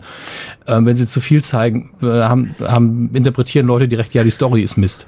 Und ähm, deswegen haben sie diesen total belanglosen Trailer rausgestellt, der fast schon langweilig ist, weil man von Snyder-Filmen ja sowieso gewohnt ist, dass selbst keine Ahnung, das Einhämmern eines Nagels episch gefilmt wird. Als man das Gefühl hat, man müsste sich darum sorgen, was für eine Motivation der Nagel hat, obwohl man überhaupt nichts über den Nagel weiß, schon mal gar nicht über den Hammer. Und äh, deswegen habe ich dieses Ding so geguckt und so, ja, ich hätte ihn jetzt auch nicht gucken können. Ich wüsste genauso viel, ich wäre genauso nicht gehypt auf den Film. Klar kann der immer noch gut werden, aber es ist wirklich in unseren Köpfen und in den Köpfen von Warner, glaube ich, drin, dieses, wir- es kann einfach nicht mehr gut werden. Es ist einfach nur dieses, wir müssen es jetzt machen. Wir werden, die Hardcore-Fans gucken ihn halt so oder so, damit sie drüber reden können. Lasst uns das einfach, komm, Arbeit, Dienst nach Vorschrift, fertig. So, so fühlt sich das an. Ich meine, äh, ich hau jetzt mal eine ganz gewagte These raus. Wenn dieser Film negative Resonanz bekommen wird, das ist ja im November, kommt der Film raus und dann wird sich zeigen, wie am Ende des Tages ist. Ähm, ich sag jetzt schon mal, das ist nicht die These, die These kommt gleich. Ich sag jetzt schon mal, der Film wird leider nichts. Ich behaupte, er wird nicht so schlecht ankommen wie Batman wie Superman. Sie werden ein bisschen draus gelernt haben, aber am Ende des Tages wird es trotzdem ein Film sein, der hinter den Erwartungen bleibt und auch keine, keine guten, keine allzu guten Kritiken entfährt. Meine gewagte These ist jetzt, ähm, dass Warner Bros. danach sagen wird, okay, Affleck hat keinen Bock mehr, die, bis jetzt steht eigentlich nur noch Batman, Aquaman und Flash an. Wisst ihr was? Wir machen das einzig Logische. Wir rebooten nochmal und setzen Zack Snyder vor die Tür. Ja, ein Hard Reboot wäre für viele Das Elemente da drin Ist ganz das gut. einzig Logische. Oder nicht zwingend alles, aber dass sie zumindest sagen, okay, weißt du was, Affleck, ist okay. Aber das ganze Batman-Ding, das schmeißen wir jetzt um und machen nochmal komplett auf Anfang den Batman. Weißt du, die, das Problem ist einfach, dass, dass sie einzelne Helden aufgebaut haben. Ja, ja, genau. Ja. Und das, glaube ich, der Flash-Film und der Wonder Woman-Film ja sowieso schon in Vorbereitung sind. Und dann das wurde, ganze wurde Flash Universum jetzt nicht noch mal- auch nochmal verschoben, habe ich, glaube ich, die Tage gelesen. Ja, aber sie werden ihn rausbringen. Weißt du, Ja, selbst, klar. Also die können sich nicht erlauben, einen Film Nee, nee, einzustellen. klar, da, da haben sie jetzt immer noch genug Zeit, auch hier nochmal zu sagen, aber weißt du was, aber dann machen, so dann schreiben wir das Drehbuch nochmal um, dann werden wir doch nochmal ein bisschen hier das machen. Was ich tatsächlich daran sehr schade finde, ich mag Ben Affleck sehr gerne als Batman Schrägstrich Bruce Wayne. Ich finde, ähm, ich auch immer noch. ja, ja, das, ich glaube, dass wir waren auch eine, der- ne, wir haben, haben damals ja schon drüber gesprochen, als kurz bevor ähm, Batman Superman in die Kinos kam, beziehungsweise schon angekündigt wurde, das ist nicht in der Anytime, sondern gibt's sie noch nicht, aber da haben wir schon privat, glaube ich, gequatscht gehabt, von wegen gesagt hat, so, ja, aber Affleck, so, der, das ist eine super Wahl, so, der wird das 1A machen. Ja, hat er ja auch. Oh, hat er auch tatsächlich, weil, weil ich weiß noch, wie viele negative Stimmen er eigentlich hatte am Ende des Tages an Batman wie Superman, war das einzig gute Ben Affleck als Batman Schrägstrich Bruce Wayne. Und das ist das, was ich sehr schade finde, weil tatsächlich auch von Christian Bale hat einen sehr guten Batman gemacht oder hat das, hat das sehr gut verkörpert, die Rolle. Aber er hat, ich finde, er hat nicht so quasi das verkörpert, was man sich so wirklich als Bruce Wayne Batman vorstellt. Auf der anderen Seite Michael Keaton hat, äh, finde ich, einen ausgezeichneten Bruce Wayne gemacht. Einfach dieses ein bisschen locker, noch nicht ganz dieses düstere und Hey, ernste. Selbst, selbst Val Kilmer hat einen guten Bruce Wayne gemacht. Sind wir mal ehrlich. Ich finde ich kann mich Christian tatsächlich Bale, schlecht dran erinnern, wenn ich ehrlich bin. Ich habe Batman Ja, sehr glaub nicht mehr gesehen. Aber Christian Bale war mir fast schon zu ernst in vielen Momenten als Bruce Wayne. Ja, Christian Bale Das hatte war ja- dieses ist ja meine Problem, dass es, dass es dann viel zu düster wurde. So Batman Begins, äh, finde ich, ging noch recht gut. Da hat er noch diese Gratwanderung Perfekt. und dann aber Tatsächlich. Dark Knight mit diesem Stalking von Rachel Dawes und, und dann, und dann der Joker und oh mein Gott, jetzt ist alles Dark Knight ist halt ein geiler Film, aber es ist eben eher der Film des Jokers. Ja, das ja, muss man klar. auch mal sagen. Und es, mir hat bei, Christian, bei der Iteration immer dieses gefehlt, ich mache meinen Job gerne. Hm. Und das sage ich immer wieder. Ich sag's aber auch so lange, bis ich das endlich mal sehe. Denn die haben ja gesagt, ja, die Filme waren alle erfolgreich, Batman darf nie auch nur lächeln. Äh, Das haben sie jetzt langsam mal gemerkt, dass sie das nicht machen dürfen und Ben Affleck darf dann auch mal den das machen, was Christian Bale fast nie machen durfte, nämlich mal lächeln und mal grinsen.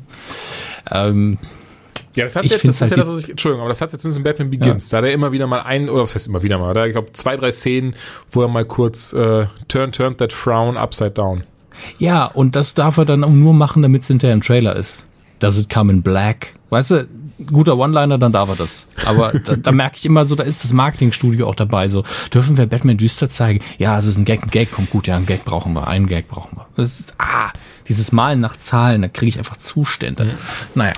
Während andere irgendwie gucken, dass das nicht irgendwie durch Flucherei der Film ab 18 wird, mussten die gucken, dass äh, der Film nicht irgendwie zu undüster wird. Apropos, Yoga Hosers auch, wegen den Brazis, hatte ich, hatte ich heute gelesen, ist ja ab äh, PG-17 gewesen statt PG-13. Ja, das war dann aber auch scheißegal. Ja, das ne? stimmt. Also ich muss tatsächlich sagen, du hast ihn wahrscheinlich schon gesehen, ne? Ja, ich habe ihn gesehen. Ich habe ihn sehr früh sogar gesehen. Okay, nicht, Der war irgendwann in einem Streaming-Portal, also in einem legalen wohlgemerkt, Ja. exklusiv für eine Woche und da gab es so einen guten, also so einen Gratis-Code, den ich dann eingelöst habe. ah, okay. Da konnte ich dann schon mal eine, einen vorlesen. Da kam, habe ich sogar geguckt, bevor der Kevin Smith Podcast veröffentlicht wurde, aber nachdem er aufgezeichnet war. Ich habe jetzt auch gestern, ich glaube gestern oder vorgestern gesehen auf Netflix, ähm, äh, USA, Netflix USA. Und ähm, ja, ist leider der erste Smith-Film, wo ich tatsächlich sagen muss, dass, dass ich ihn ähm, ist hinter meiner Erwartung zurückgeblieben. Ja, das ist der Fehler. Ich glaube, bei dem Film Erwartungen zu haben, war nicht gut. Ja, nicht, nicht im Sinne von so, oh, das wird jetzt der krasse Kevin Nee, Smith-Film, nee, das- aber trotzdem dieses so, da werden ein paar Lacher drin sein, da werden ein paar Gags drin sein, die ich mich erinnere und so, aber das war leider gar nicht der Fall. Ich muss trotzdem sagen, ich mag seine Tochter sehr gerne, ich mag auch die, äh, Lily Rose Depp, die okay, Tochter Lily- von Johnny ja, die Depp. Tochter ja. von Johnny Depp. Fand auch cool, dass er, der Depp mitgespielt hat, wobei ich davon ausgehe tatsächlich, dass er wahrscheinlich einen großen ähm, Paycheck-Cut gen genommen hat, damit er in der Form dabei sein konnte. Denn ich glaube, für Johnny Depp ist er eigentlich so nicht, nicht günstig. Ähm, Ich glaube, Johnny Depp hat einfach, äh, da er in der Gewerkschaft ist, wird er das genommen haben. Also wird den Standard-Tagessatz genommen haben. Okay. Und ähm, fand auch tatsächlich die, diese dummen Brazis, die sind wunderbar, wunderbar. Mein Fräulein, das war einfach so, das war so dumm, dass es, dass es schon wieder Ja, lustig genau. war. Und dann vor allen Dingen, wie sie explodiert sind mit dem billigsten CGI, weil sie einfach kein Geld hatten. Ja. Äh, Ich fand das relativ charmant. Ich, was, es gab sogar Momente, wo ich gedacht habe, ey, das macht der Film besser als viele andere. Sowas wie, dass jetzt die Männer nicht zur Rettung von den Mädels quasi kommen, sondern die sich ständig selber rausziehen aus der Scheiße, fand ich gut. Das hat mir tatsächlich auch äh, gut gefallen, allgemein die Darstellung der beiden ähm, Mädels fand Und ich, Drive fand Garmin lustig. war ein super Bösewicht. Der, Ja. Das hat richtig Spaß gemacht. Ich mag den sehr, der ist auch ein guter Schauspieler. Ähm, und ich bin froh, dass er einfach durch Smith ab und zu mal so, so also ich meine, klingt komisch, ne? So eine Rolle, als wäre das jetzt eine Oscar-Rolle. Aber er hat einfach Zeit und auf, äh, auf der Leinwand und kann was damit machen. Das finde ich halt Ja. schön. Aber ja, es ist jetzt nicht der Riesenwurf. Es ist einfach sowas, wenn ich ein 15-jähriges Mädel wäre, würde ich den krass feiern. Und wenn ich ein 15-jähriger Junge wäre, wäre ich so, ich würde ihn krass feiern, aber es ist mir so ein bisschen peinlich. Von daher. Und jetzt als 35-jähriger Mann kann ich sagen, ey, macht doch Spaß. Ach ey, das sowieso. Ich, ist jetzt auch, ist jetzt auch nichts, wo ich sage, bäh, meine Zeit ist verschwendet. Ich fand's trotzdem lustig, ich fand's schön. Ähm, richtet sich aber tatsächlich, ich glaube, das ist tatsächlich ein Film, den kann man sich nur geben, wenn man wirklich auch die vorherigen Filme von ihm kennt und zu schätzen weiß. Ich glaube, sonst wird Das weiß ich nicht. Nee? Ich, ich fände interessant, dass wir uns zu zeigen, der zwar einen kranken Filmgeschmack hat, vielleicht auch ein paar Horrorfilme mag, weil er hat immer noch so eine Horroroptik, finde ich. Wir denken, An wir einz- denken beide an denselben, glaube ich, oder? Nö. Ich habe jetzt an Christian jetzt an- gedacht, aber gut. Nö, ich habe nicht an Christian Gang gedacht. Ich habe gar keine konkrete Person vor Augen gehabt, sondern ähm, einfach nur jemand, der, der auch mal Filme mag, die halt nicht mainstreamig sind. Mhm. Und äh, dann auch mal gerne in die Horrorecke geht oder absurde Sachen sich anschaut. Ich glaube, wenn du das jemandem zeigst, der entweder den Namen Smith noch nie gehört hat oder ihm nicht sagst, dass er von ihm ist, äh, dann kann da durchaus einige Leute sagen, ja, der war schon okay. Aber ich glaube, dass Regisseure, das habe ich, hab ich neulich im Gespräch mit Max sogar erwähnt, Regisseure haben ein riesiges Problem, die können nicht anonym arbeiten. Also als Autor kannst du halt hingehen und sagen, wie Stephen King und Jackie Rowling es gemacht haben, ich bringe jetzt mal ein Buch raus unter einem anderen Namen, nur um zu gucken, wie es sich verkauft und wie Hm, es ankommt. meinst, ja. Und beim Regisseur ist es wenn, weißt du, wenn jemand um die Ecke kommt und sagt und macht einen relativ geilen Actionfilm, aber nichts Epochales, einfach nur, ja, der hat Spaß gemacht. Sagst du, okay. Wenn Michael Bay das macht, bist du so, oh, der schon wieder. Ähm, bin ich ja auch nicht unschuldig. Und manchmal denke ich mir, wäre interessant zu sehen, was dann passiert, aber es kostet einfach alles zu viel in der Industrie. Und deswegen ist dein Name auch wichtig. Wenn du einen Namen hast, gehst du halt hin und sagst, das ist mein Film, ich bringe schon mal Publikum mit. Aber du kannst dann nicht mehr hingehen und dann, mu- dann musst du schon so einen Legendenstatus haben. Dann musst du ein Spielberg sein, dann musst du ein Scorsese sein, dann kannst du vielleicht mal machen, was du willst und es funktioniert trotzdem. Aber ansonsten ist da immer so dein, dein Markenstempel drauf und du kannst nicht mehr Leute neu überzeugen. Das ist schon schade. Nee, klar. Ich, also macht, macht, auch, macht auch tatsächlich Sinn, weil einfach durch, durch diese Schubladen denken, was wir alle haben, auch wenn, uns nicht einge wenn sich manches nicht eingestehen möchten, passiert das einfach automatisch. Wie du gerade, ich glaube, dein Beispiel war schon ziemlich gut. Man liest Michael Bay und dann denkt so, Ugh. Ja. Wenn jetzt aber, weiß ich nicht, Gustav ganz stehen wäre, gut, dann würde man sich fragen, wie das in lustigen Taschenbüchern da rausgekommen ist. Aber Hä? klar. eigene Vorurteile überwinden gehört mit zum Schwierigsten, aber du hast sie immer. Ja. Also so ging es mir mit dem neuen Ghostbusters, weil ich ich mochte Bridesmaids überhaupt nicht, fand den total Nicht unlustig. Äh, ich kann ihn dir nicht empfehlen, aber vielleicht würdest du gedacht. drüber lachen. Ähm, und deswegen war ich so, hu, ob der das nicht versaut, aber ich fand den ja nicht scheiße. Also deswegen äh, sind wir tatsächlich von den vorbereiteten Themen ein bisschen abgekommen Kevin Conrad Ähm. übrigens ein Gast auf den Yoga Hoses. Das war meine Lieblingsszene. Überraschung. und eine und eine gute Überleitung direkt. Stimmt. Mehr Batman. Mehr Batman. ähm, jetzt muss ich ganz kurz. Ach so, genau. Was ich nämlich eigentlich tatsächlich. Jetzt merke ich gerade, ich, ich habe es mir sogar aufgeschrieben, aber ich habe es gar nicht irgendwie erwähnt. Aber welcher Trailer mir um einiges besser gefallen hat, ich hoffe, das war jetzt auch darauf, worauf du hinaus wolltest, Ja, genau. ist der von Injustice 2. Also die ähm, bringen der Zeit, das Spiel kommt ja, glaube ich, am 17. Mai raus und der Zeit bringt eben. Ähm, äh, oh Mann, bisschen, wie heißt, wie heißt denn das Studio? Ich hasse es, wenn mir sowas nicht Ah, einfällt. Das weiß ich aber auch nicht mehr, wel- welcher Hersteller Ja, jetzt. hier Ed Boon, Mortal Kombat. Netherrealm, Netherrealm Studios, danke Hörn, du hast mich doch nicht im Stich gelassen.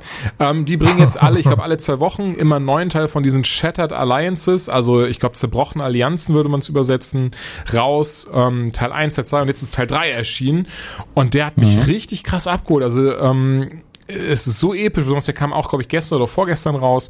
Und das, wenn man, ich finde, das ist so, es ist natürlich schwer, das zu vergleichen. Sondern im einen hast du Spielszenen drin. Sehr, ja. Und ähm, es ist so ein bisschen Äpfel und Birnen mäßig oder Äpfel und Hosen oder weiß ich nicht.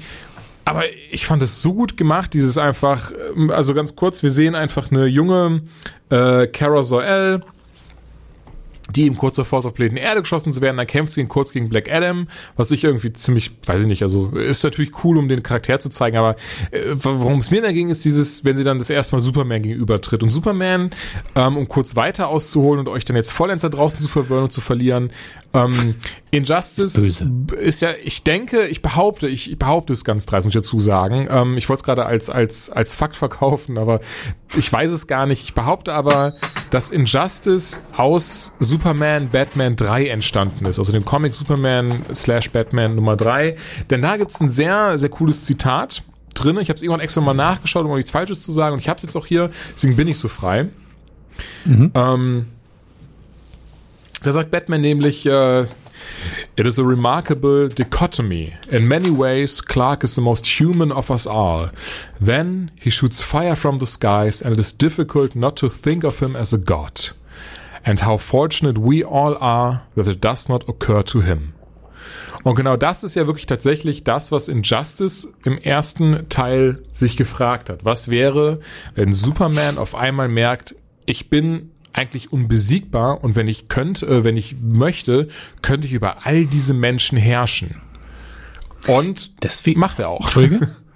ja, macht er auch. Und das ist ja die Ausgangsbasis für Injustice, dass er halt, naja, seine Macht halt ausnutzt. Aber das Interessante, also warum man, glaube ich, Black Adam gewählt hat für den Trailer, ist ja Black Adam und Shazam, der ja der quasi die gute Seite Ja. im normalen DC-Universum ist von, von Black Adam, äh, sind ja magische Wesen, die zum einen ungefähr so, stark sind wie Superman und eben dadurch, dass sie magische Wesen sind, äh, das ist was, womit Superman ja nicht umgehen kann. Also äh, es ist nicht so, dass es ein Kryptonit-Faktor ist, aber er kann dagegen irgendwie nicht viel, nicht viel ausrichten, tatsächlich. Und ähm, es gibt natürlich auch da Schwachpunkte, wie, so, wie immer. Aber ähm, ein, ein Kryptonier gegen einen magischen Charakter ist immer eine gute Idee, tatsächlich. Selbst Satana kann gegen Superman was ausrichten. Ja, das stimmt tatsächlich. Ähm, worauf ich jetzt tatsächlich eigentlich hinaus wollte, ist, also guckt euch diesen Trailer mal bitte an, auch den, den Launch, äh, nicht den Launch-Trailer, den ersten Trailer zu Injustice 2, der war auch wirklich richtig, Der war besser, richtig, fand ich. Hast du ihn gesehen? Ich fand den ersten, der war ja länger. Ja. Mal jetzt für Alliances oder allgemein hast du den, ich meine wirklich den allerersten jetzt davon, weil den, der hat mich, also der hat mich richtig abgeholt. Ja, ich glaube, ich glaube, den habe ich auch gesehen. Den fand ich besser als den hier. Der hier ist halt mehr so ein kleiner Teaser, Genau. weil man Supergirl vor allen Dingen äh, vorstellen will. Ja, genau, man will, also hier dann ganz kurz dann hier noch zu Ende, es geht hier darum, um den Charakter vorzustellen, aber ich mochte es sehr, wenn sie halt dann Superman gegenübertritt eben und ihm halt sagt so, ne, this, this symbol meant something for the people, und halt dann dieses, äh, the house of L is not ruled by fear.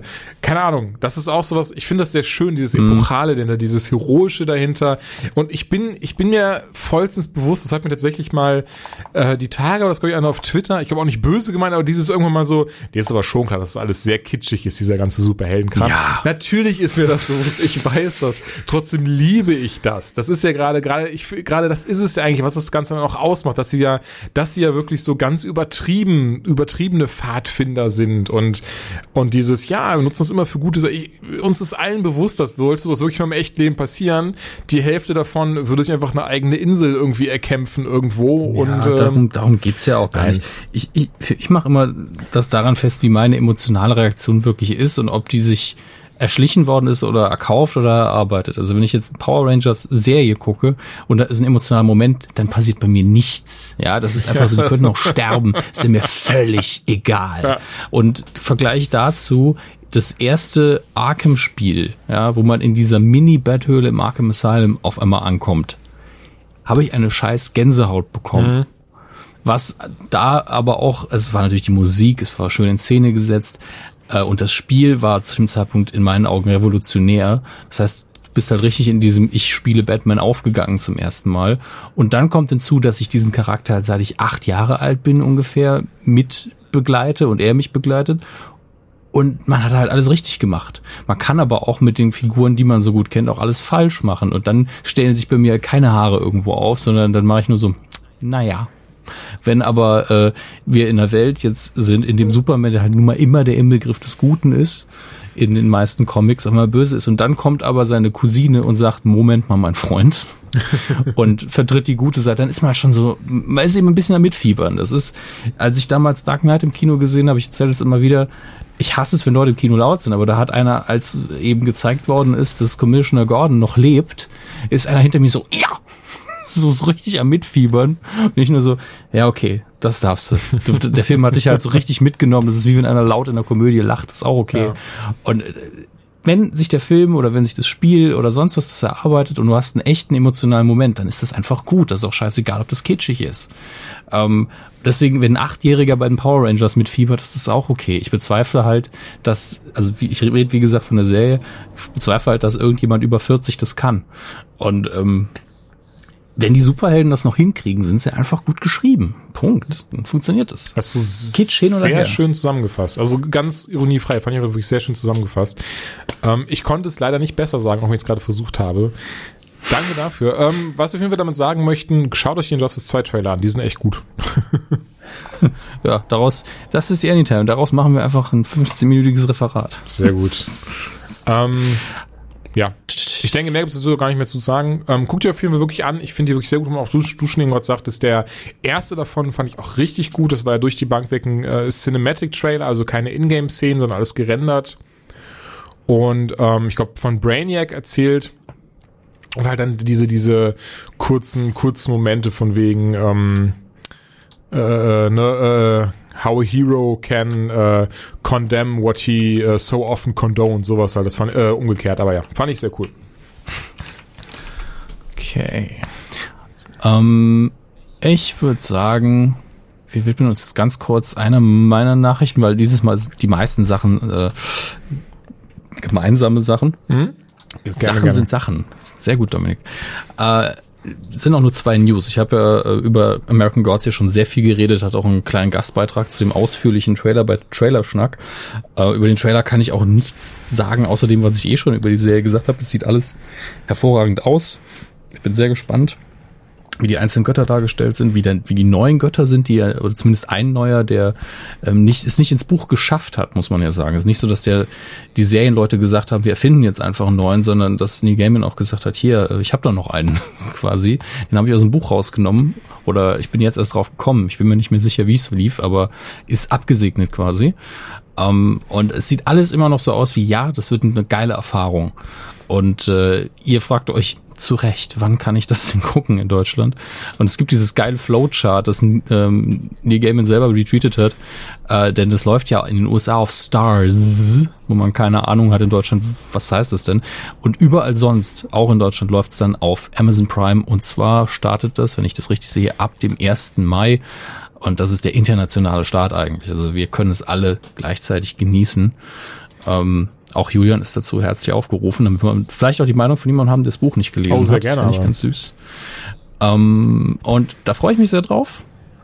Bin einfach nur gespannt und äh, selbst wenn es schlecht wäre, es macht das Buch nicht kaputt. Das ist nochmal meine Aussage an alle, die immer Angst vor Adaptionen haben. Das Buch wird es weiterhin geben. äh, und dann noch eine Randnotiz. Ich weiß nicht, wie du zu ähm, den guten alten Klapperschlangenfilm mit Kurt Russell stehst. Ich habe Also tatsächlich Flucht aus New York und LA. LA oder ja, einen von beiden habe ich auf jeden Fall vor 30 Jahren mal gesehen. damals in Windeln gelegen hast. Ne? Ähm, ja, kann, also das ist, äh, wenn ich mich nicht irre, Regisseur, ja, John Carpenter, genau. Und John Carpenter ist ja der König des, es sieht aus wie Trash, es fühlt sich an wie Trash, aber es ist einfach geil. Ja, also John Carpenter macht so Sachen wie das Ding aus dem Sumpf und es ist trotzdem geil. Was ja eigentlich, ähm, ja, Swamp Thing ist tatsächlich auch. Im Original der DC-Charakter gibt's ja eine Verfilmung. Und wer hat da die Filmmusik gemacht? Ennio Morricone. Obwohl in allen anderen Filmen Carpenter selber gemacht hat. Naja, ähm, wie gesagt, großer Trash-Regisseur, der aber andererseits richtig geile Filme gemacht hat.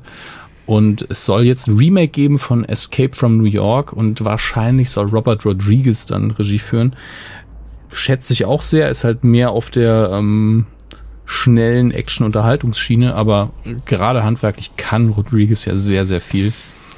Und äh, wenn dann das Drehbuch gut ist, wie ich das sehe, oh, und das Drehbuch soll vom Luther-Autor Neil Cross sein. Kann eigentlich nur gut sein, oder? Eigentlich schon, ja. Ganz spontan. Äh, achso, Entschuldigung. Weil? Nee, nee, mach weiter. Ganz spontane Frage. Wie hat dir irgendwann in Mexiko gefallen? Das ist schwierig. Also irgendwann in Mexiko ist ja die Fortsetzung von Desperado, Genau. ne? Was die Fortsetzung ja von El Mariachi war? Als Remake halb, weil der Darsteller auch ein anderer ist. Oh, oh. Und ja, ja, das ist alles okay. Der, also ich glaube sogar, dass ich ähm, El. Mariachi, nee, dass ich den, dass ich Desperado nie gesehen habe, sondern nur El Mariachi und irgendwann in Mexiko, was in meinem Hirn alles durcheinander bringt. Äh, wo man sagen muss, dass ähm, El Mariachi war ja lowest low, quasi no budget und dafür war der schon echt geil. Ähm, aber irgendwann in Mexiko hat halt einfach Story-Probleme gehabt. Da war irgendwie, hat man nie verstanden, wie gerade der Rhythmus der Geschichte ist. Der hat aber geil ausgesehen. Also der hat auch Spaß gemacht. Der hatte auch schöne Momente. Gute Schauspieler natürlich, aber irgendwie bin ich da aus dem Kino gegangen und war nicht sehr befriedigt. Oh Gott, aus dem Kino gegangen. Ich habe den damals, das war das eines, eines dieser Filme, die auf DVD rauskamen. Ich glaube, ich war 14 oder 13. Und wo, wo dann schon drauf stand, dick und fett, ab 18. Ja, einmal den Film und diese Tafel Schokolade. Die, Alles klar, Kleiner, hier ist dein Whisky. ja, ja, genau, so in die Richtung. Und, und, und ja, okay, hier. Oh, okay, cool. Und ich habe den Film so oft rauf und runter geschaut, weil einfach so, der war aber 18 und der war cool und Johnny Depp verliert seine Augen und der kleine Junge sagt immer Lädchen zu Kaugummi. Das war alles super. Und, und hey, Selma Hayek, wow. Wow, Selma Hayek. ähm, keine Ahnung, mich, ich muss tatsächlich auch sagen, ich merke gerade, ich habe den auch den Film jetzt, glaube ich, bestimmt schon zehn Jahre nicht mehr gesehen. Fiel mir einfach nur gerade bei Robert Rodriguez ein. Das, das war alles. Deswegen habe ich mal spontan gefragt, weil ich weiß, dass ich ihn als Jugendlicher echt richtig toll fand, den Film. So von Anfang bis Ende irgendwie. Ich glaube, Danny Trejo war ja auch dabei. Danny Trejo. Danny Trejo. Ähm, Ich bin einfach, mein Problem ist, ich bin Rodriguez geschädigt, weil ich einfach von Dust Till Dawn über den Zeitraum von zwei Jahren gefühlt dreimal die Woche geguckt habe. Ungeschnitten natürlich. Und ja, das prägt so ein bisschen. oh Gott, habe ich aber, ich habe, mir fallen auch spontan ein paar Filme ein, die ich, die ich bis zum Erbrechen geguckt habe. Starship Troopers ist auch so ein. Also das war sehr viel Trash tatsächlich. Ja. Aber irgendwie war das genau das, was ich gebraucht habe in dem Alter. Also immer ich hatte wieder. was richtig, richtig unangenehmes, schrägstrich guilty pleasure mäßiges dabei, weil das für mich immer die perfekte, ähm, ja, was heißt die perfekte, aber das war immer so mein Auskurieren für Liebeskummer. Oder dafür darüber hinwegzukommen, mal wieder äh, abgelehnt worden zu sein. Tabaluga. Nee, und zwar Hitch. Mit The Date Doctor. ja.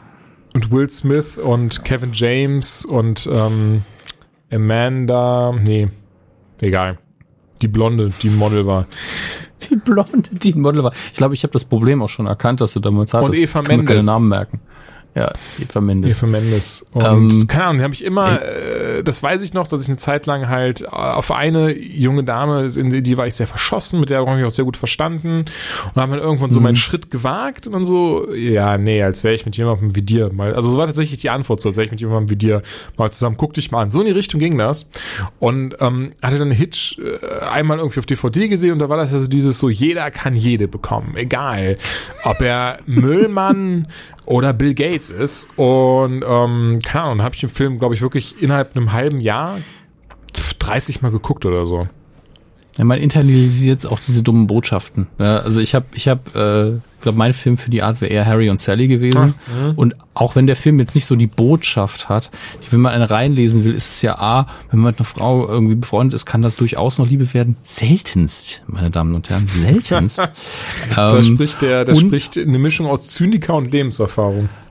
Ja, Gott sei Dank ist die meiste Lebenserfahrung da aus der dritten Person und nur sehr, sehr wenig erste, aber die tut immer weh natürlich. Ja, kenn ich. Und, und, und die andere Botschaft, die, die, ich glaube, wenn man sich die aufschreibt, ist einem auch klar, dass die sehr dumm ist. Manchmal dauert es halt 15 Jahre. Das wäre die andere Botschaft. Weil die erste, erste Drittel des Films, das sind ja immer Sprünge in fünf Jahresabständen, wo man sich durch Zufall trifft. Und äh, also deswegen, das sagt der Film auch an keiner Stelle. Das ist mehr so lustig gemacht, wenn man so die Leute dann auch sieht, wie sie sich direkt nach der Uni dann fünf Jahre später, dann nochmal fünf Jahre später entwickelt haben. Ähm, und dazwischen sehen die sich ja auch überhaupt nicht. Das darf man nicht vergessen. Aber den habe ich auch bis zum Erbrechen geguckt. Ich, so, also der ist auch nicht schlecht, aber den kann ich auch heute nicht mehr sehen. Deswegen dann lieber nochmal Starship Troopers. E-Mail für dich fand ich dann auch cool, den zu gucken. gleiche, gleiche und Sally. Gleiche Drehbuchautorin, aber E-Mail für dich altert unfassbar scheiße, weil du einfach da sitzt so, mein Gott, äh, E-Mail. Auch, aber auch tatsächlich seit, seit, ach, keine Ahnung, wirklich, seit, auch wieder seit einem Jahrzehnt nicht mehr gesehen, den Film. Ich glaube, das sind aber tatsächlich auch Filme, die werde ich, glaube ich, nicht nochmal gucken. So, ich kenne die Filme und so sind sie mir gerade noch halbwegs gut in Erinnerung und das passt schon. Ja, da haben wir, haben wir unser Herz mal nochmal kurz aufgemacht hier. Weil ich auch Tom Hanks auch wirklich sehr, sehr gerne habe. Das war, da, in den hast du dich da so ein bisschen verliebt. Ja, ne? tatsächlich. Also das war ähm, nicht tatsächlich nicht Mac Ryan, sondern eher Tom Hanks. Das war so. Hm. Also ich warte auf seine Nacktszene. Nein, das, ist, das wäre eher nur romantisch, war eher romantisch verschossen, nicht, nicht, äh, nicht unter der Gürtellinie. Sehr schön.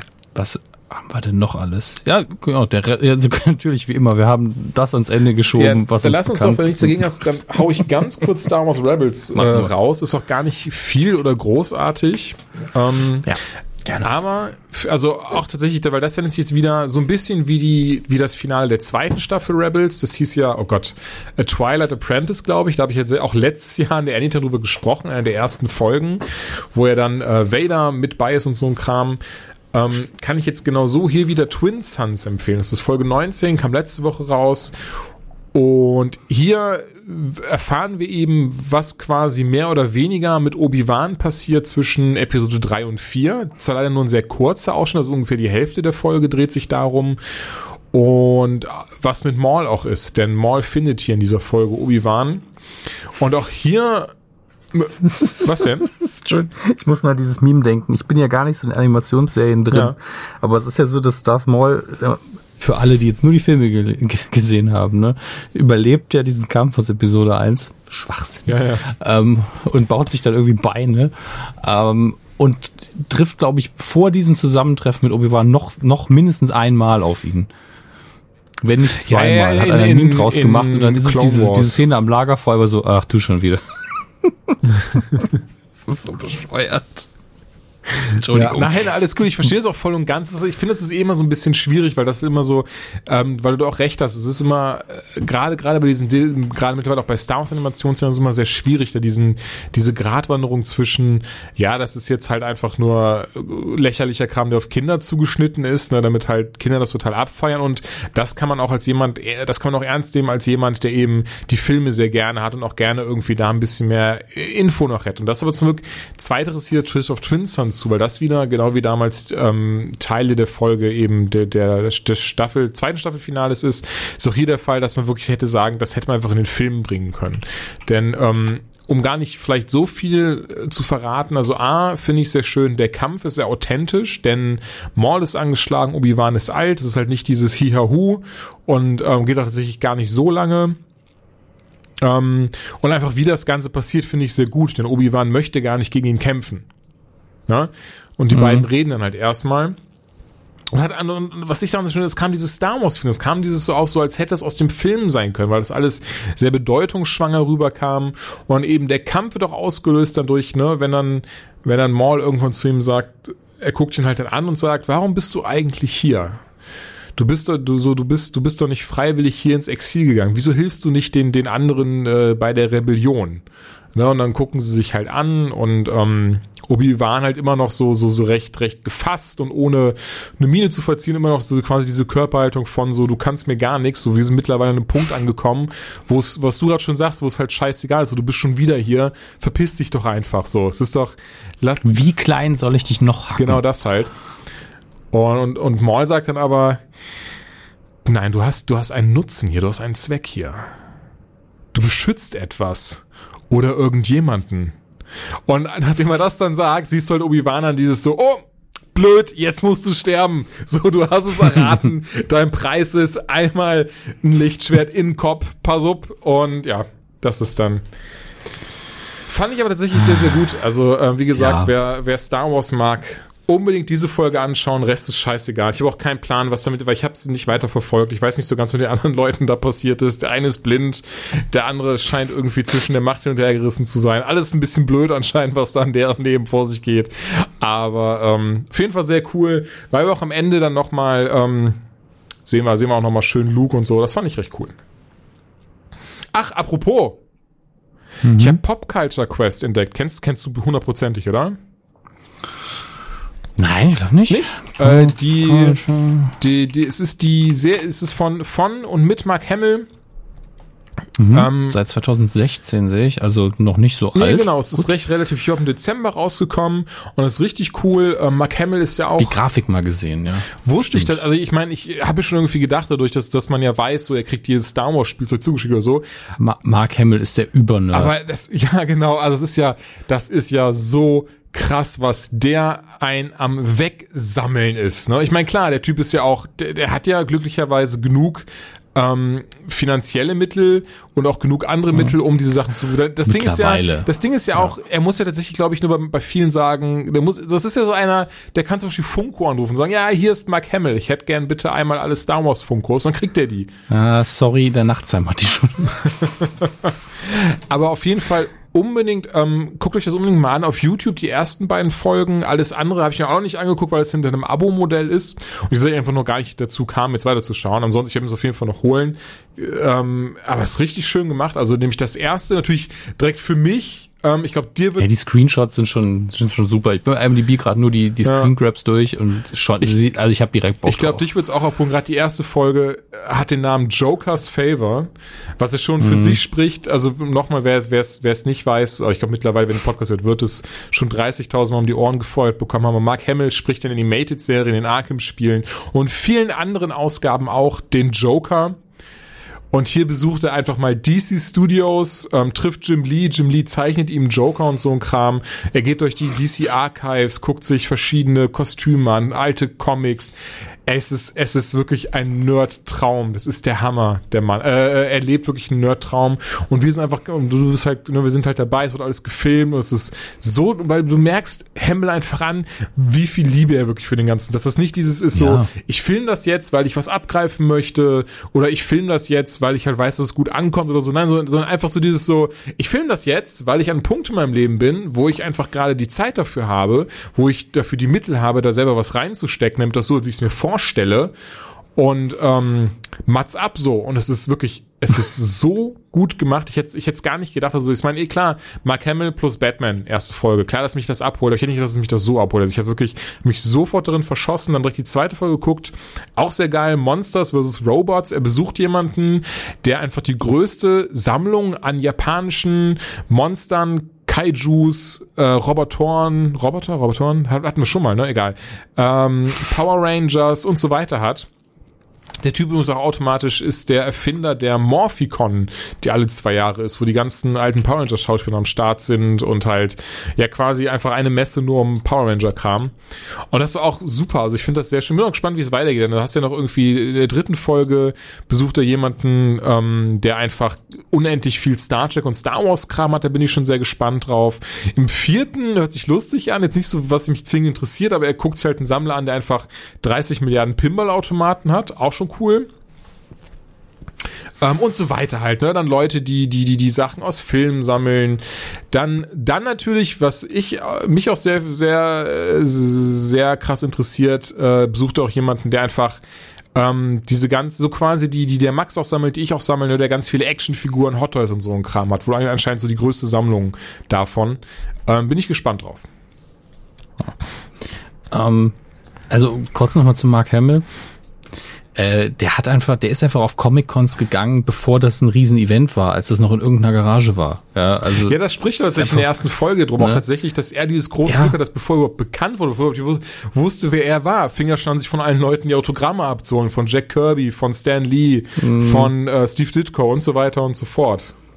Ja, und er hat 2004, wenn, wenn ihr mal einen Film sehen wollt, wo er, der, der nicht hervorragend ist, ja, der ist, der ist so im Dunstkreis mit, von Kevin Smith auch entstanden, der spielt auch mit, äh, Comic Ah. Book, Doppelpunkt, The Movie. Ja. Kann man sich auch mal angucken, ist, ist jetzt nicht so, dass man sagt, boah, das ist aber geil, aber da merkt man seine Liebe fürs Nerd-Thema sehr krass, ähm, in dem Ding, das ist nämlich, es fühlt sich an wie eine Doku, es ist aber keine.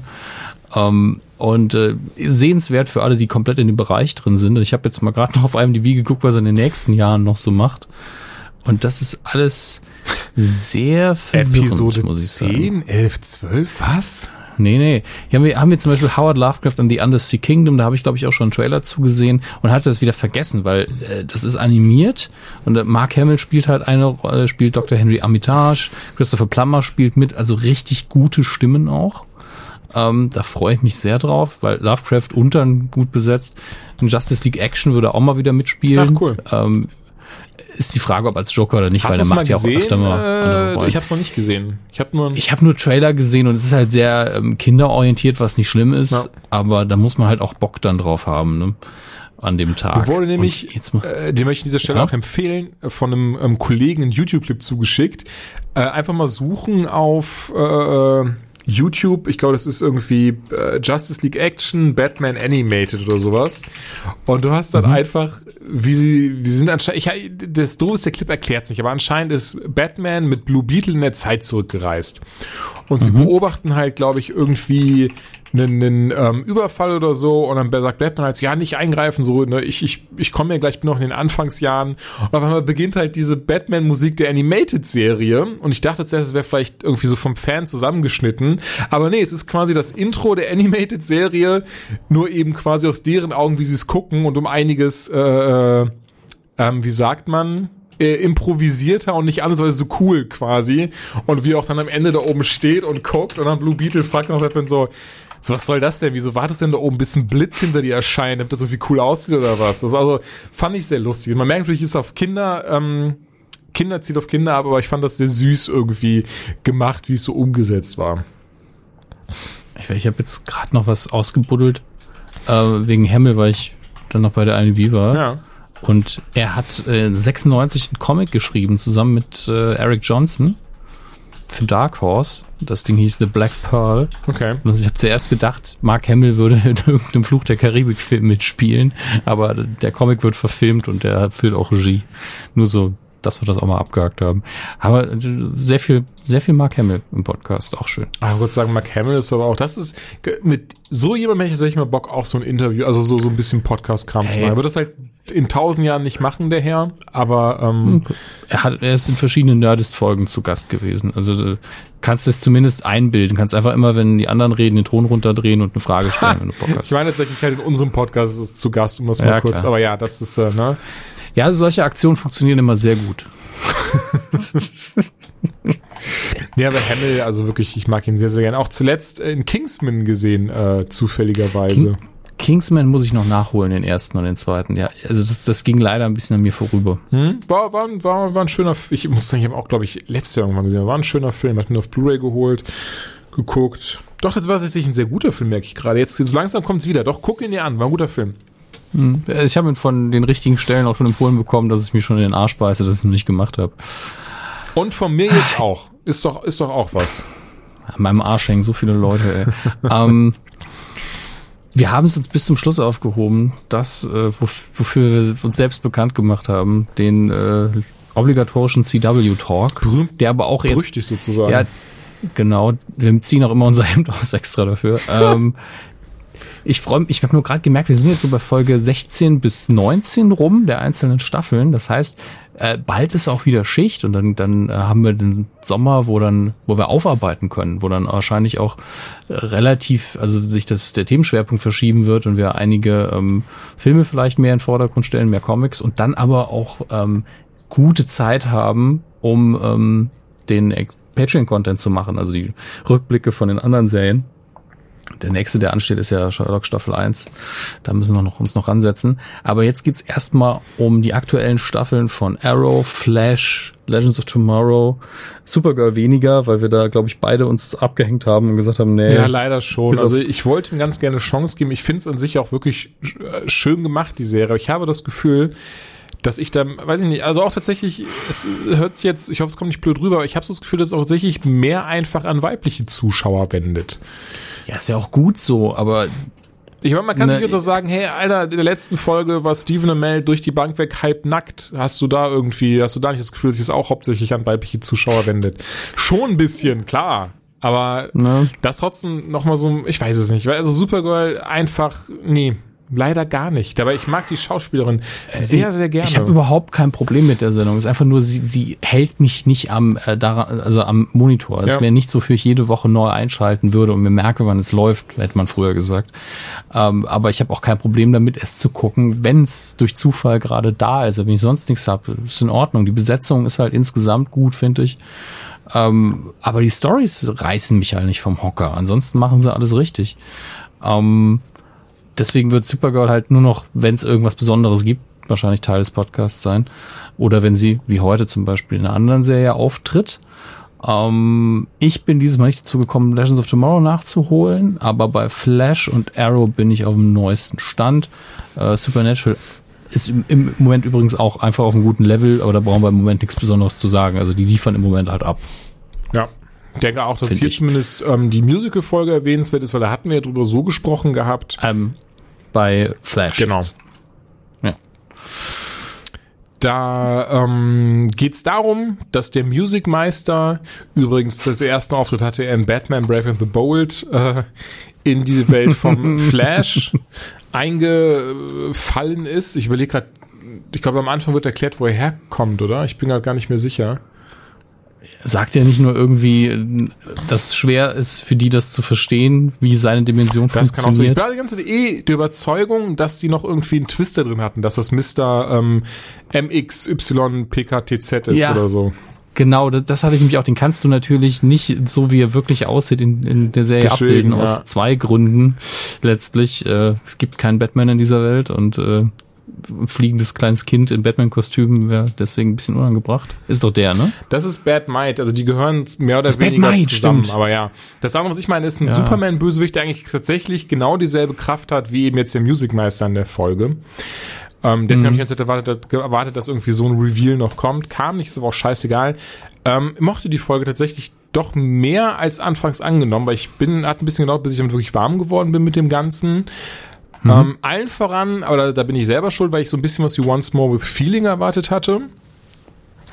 Also mehr Musical, weil Ja, hier genau. ist ja doch sehr traditionell eine klare Linie. Musical passiert nur in den Köpfen von, von Supergirl und Flash. Alles andere ist nicht betroffen. Und äh, wir machen uns das sehr einfach eigentlich, weil äh, man hat auch gesagt, okay, wer aus dem ganzen Universum kann denn wirklich singen? Hat die, und äh, man darf nicht vergessen, die Hauptdarsteller von Flash und Supergirl waren beide vorher bei Glee. Das heißt, die kennen zumindest die Routine. Und dann hat man geguckt, okay, wen haben wir noch? Wir haben noch Captain Jack Harkness, beziehungsweise Malcolm Merlin, der auch, naja, musicalmäßig zumindest singen kann.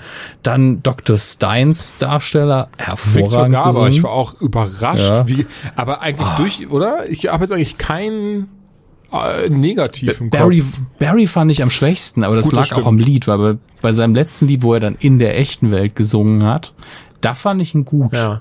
Also das, da hat er überzeugend gesungen. Ähm, aber ich war doch, ich meine, klar, das wird im Studio alles nochmal ein bisschen poliert, das ist ja auch völlig in Ordnung. Bei Beauty and the Beast finde ich, glaube ich auch, dass man Emma Watson im Studio noch mal ein bisschen auf die Sprünge geholfen hat. Aber ähm, das ist ja jetzt nichts von Leuten, die dafür bekannt sind, live auf der Bühne zu singen. Das ist ja nicht deren Job. Und das fand ich jetzt insgesamt alles sehr schön. Also die Songs waren, sagen wir mal, Durchschnitt, aber trotzdem Ja, wunderbar das ist gemacht. ich ein bisschen schade von insbesondere, weil eigentlich zwei der Songs waren original, also für diese Folge geschrieben, die anderen drei anscheinend aus irgendwelchen Musicals, soweit ich das jetzt verstanden Mhm. Ja, der habe. erste Song, also Moon River ist ja ein Standard, den kennt ja eigentlich Klar. jeder. Das ist ja das erste Lied, was vorkam. Und es war zum Reinkommen auch richtig, fand ich, dass man sowas genommen hat, wo jeder noch denkt, okay, hier wird ja jetzt nicht die Story vorangetrieben durch den Text, wie das beim Musical ja meistens ist, sondern hier ist jemand auf der Bühne, der singt ein Lied und deswegen, bitteschön. Ähm, und äh, ja, dass der jetzt nicht zehn Songs gemacht hat und ein riesen, Al- so albummäßig, wie das bei Buffy damals war, das fand ich nicht schlimm. Also es muss Nein. immer f- für die Serie funktionieren. Es war bei Supernatural ja auch wieder eine ganz eigene Nummer, als die es gemacht haben. Und äh, da mussten sie drum rumarbeiten, dass die Hauptdarsteller nicht singen können. Ja. Was ich auch ein bisschen, also nur ein bisschen muss ich sagen, ich fand es dann doch zu kitschig, die Lösung dahinter, wie sie die aus dieser Welt rauskommen, wie das alles war. Besonders, oder nicht mal die Lösung an sich, sondern wie es umgesetzt war, weil das war doch dann sehr, ähm, sehr plump und sehr simplifiziert. gleichen Ort auch noch, Ja, ja, ne? dieses so, ja, wir müssten sie halt küssen. Es ist so, ja, Nee, sie müssen sagen, dass, dass sie sie lieben. Küssen ach waren so stimmt, schon, quasi, dieses I love you und dann Mhm. halt die Sherry on top. Ja. Ja, genau. Das war ja letztlich genau wie bei Die Schöne und das Biest wieder. Ja. Dafür, ja, ja, klar, aber ich fand das irgendwie, wie sie, wie sie es da umgesetzt haben, war sehr plump irgendwie. Auf der einen Seite, ich mochte das Ende sehr, was, wo du schon sagst, wo Barry nochmal singt. Und, Ja, das, äh, das war schön emotional. Ja. In, in dieser Musical-Sache an sich, in diesem äh, Koma, äh, fand ich halt, also sie hätten es noch mehr betonen müssen, als sie gesagt haben, ja, es ist halt wie ein Musical, die Story ergibt halt keinen Sinn und irgendwie geht's weiter. Das hätten sie vielleicht noch ironischer machen müssen ähm, und vielleicht dann noch mal irgendwann einleiten, ja, äh, Musical hat ja immer ein Happy End und sowas, dass man halt diesen, diese Metakritik an dem Koma quasi noch mal bewusster gemacht bekommen hätte. Dann hätte das vielleicht besser geklappt, aber ähm, ist jetzt auch nix, wo ich sage, uh, das haben sie gegen die Wand gefahren. Hm, ich weiß, was du meinst, ja. Was ich übrigens tatsächlich sehr schön fand, ähm, äh, einfach um auch mal quasi so ein bisschen so eine, so, so, so, um das mal so, sowas mal hervorzuheben, weil ich finde, sowas sollte es öfters geben und viel normaler sein. Ähm, wenn Barry mit, also in dieser Traumwelt, in Anführungszeichen, doch in dieser Traumwelt eben mit Barry und Iris zu ihrem Vater geht und dann Dr. Stein auftaucht und sie dann aber sagt Dads. Oh, und Barry Ja, darauf ich reagiert, Dads? Und beide dann Ich habe so, zuerst gedacht, der Vater von dem anderen wäre noch gemeint, ja, weil ja, man ich, das ich ja hatte wirklich nicht gewohnt ist, ja meine auch, Väter. Vielleicht ist es ja auch Absicht, so merke ich gerade, dass man kurz so auf diese ähm, Dingens geführt wird. Aber ja, dachte ich halt auch. Und dann eben, und, und dann die beiden dann so, yeah, you have a problem with that? No, I'm just, what? Mhm. Fand ich sehr schön, besonders weil es auch da, und dann, dann war halt auch Punkt. So, es wurde nicht weiter thematisiert, es wurde nicht ausgeschlachtet, das kam nicht so rüber nach dem Motto so, ihr müsst jetzt alle politisch korrekt sein. Und dü- dü- dü- Ja, aber weißt, nur so, du, aber weißt du, wie es zustande kam? nee, wie denn? Also ist jetzt meine Einschätzung. Ach so, okay. Wer, kann, wer, wer kann denn singen? Wir haben nur zwei Typen und die Story ergibt dann natürlich, wie- wieso? Dann machen wir das doch einfach. Dann haben wir Das halt zwei kann aber Papas. sehr Ist ja- gut sein, ja. Ne? Also ich, mir fallen jetzt auch nicht so viele weibliche Charaktere an, die man da noch hätte nehmen können aus dem Universum. Und dann müssen die auch noch singen können. Und deswegen, ich meine, mich stört das überhaupt nicht, wenn man dann zusätzlich das noch machen kann, was ja auch so ein typisches Supergirl-Ding ist, was die Serie ja immer wieder muss ich auch dran denken, ja. Wunderbar. Und dann ist es auch noch, ähm, äh, ich habe deswegen vorher auch Captain Jack Harkness gesagt, weil das ja die Figur ist, die, ähm, ich vergesse, von John Barrowman immer in äh, Torchwood und Doctor Who spielt. Der ist ja, ähm, das, äh, weil Russell T. Davis die Serie sich ausgedacht hat, ähm, ist der ja quasi pansexuell und weil er aus der Zukunft kommt und da alles scheißegal ist. und, und, und deswegen, der flirtet halt mit allem. Wenn da ein Baum um die Ecke kommt, sagt er, hey, sexy äh, Äste hast du da. Und ähm, deswegen hat das so gut dazu gepasst irgendwie. Der ist bei mir sowieso so besetzt im Kopf, seit ich da so ein bisschen drin bin. Und da fand ich das halt doppelt lustig. Das war eine schöne Nummer. Ich finde auch die, ich finde auch die Geschichte von Barrowman sehr lustig. Ähm, du kennst sie bestimmt mit dem, warum er für Will und Grace nicht gecastet wurde. Nee, kenn ich Okay, nicht. und zwar hat er damals für die Rolle des Will eben vorgetragen, ist ja ein homosexueller Charakter, wurde dann abgelehnt mit der, äh, mit der Begründung, dass er leider viel, dass er leider, also dass man merkt, dass er viel zu straight ist. Das würde ihm keiner abkaufen, dass er, dass er schwul sei. Das war halt ein paar Jahre vor seinem, vor seinem öffentlichen Coming Out. Ach, ist das schön. Ja gut, man muss dazu sagen, er wirkt halt eher ähm, wie der traditionelle Hetero tatsächlich. Aber ich meine, Clark Gable war ja auch schwul. Und er, er sieht halt aus wie ein typisches gestandenes Mannsbild, wie man so früher dieses Bild davon hat, breites Kreuz, kantiges Kinn, ne, so ein bisschen Superman-mäßig eben. Und äh, deswegen, klar, auf dem Bildschirm sieht der, der den Job hinterher gekriegt hat, natürlich in Anführungsstrichen tuntiger aus. Das waren ja auch, Ja, ja, klar, waren der das halt- nicht sogar noch die 90er? Die, Ja, das aber das, eh noch, 90er. aber das ist ja eh das, das große Problem, dass er dadurch, äh, denke ich, auch durch diese Fernsehlandschaft und eben dieses Bild vom tuntigen Feminin äh, auch uns noch eingeprägt wurde, so, ja, aber so sind ja Schwule in Anführungszeichen. Weil ganz ehrlich, guck dir auch Neil Patrick Harris an, der einen Womanizer in äh, How I Met Your Mother gespielt hat und so ein Kram. So ist es ja äh, einfach nicht. Es ist ja nicht schwarz-weiß. So auch, auch heterosexuelle Männer benehmen sich, äh, doch benehmen sich gerne mal femininer oder ein bisschen tuntiger und so ein Kram. Darf man das überhaupt sagen? Du hast angefangen mit tuntiger. Ich, Das ist, ein- das ist ein Adjektiv. Ich habe ja niemanden als. Also ich finde auch tuntig ist an sich keine Beleidigung.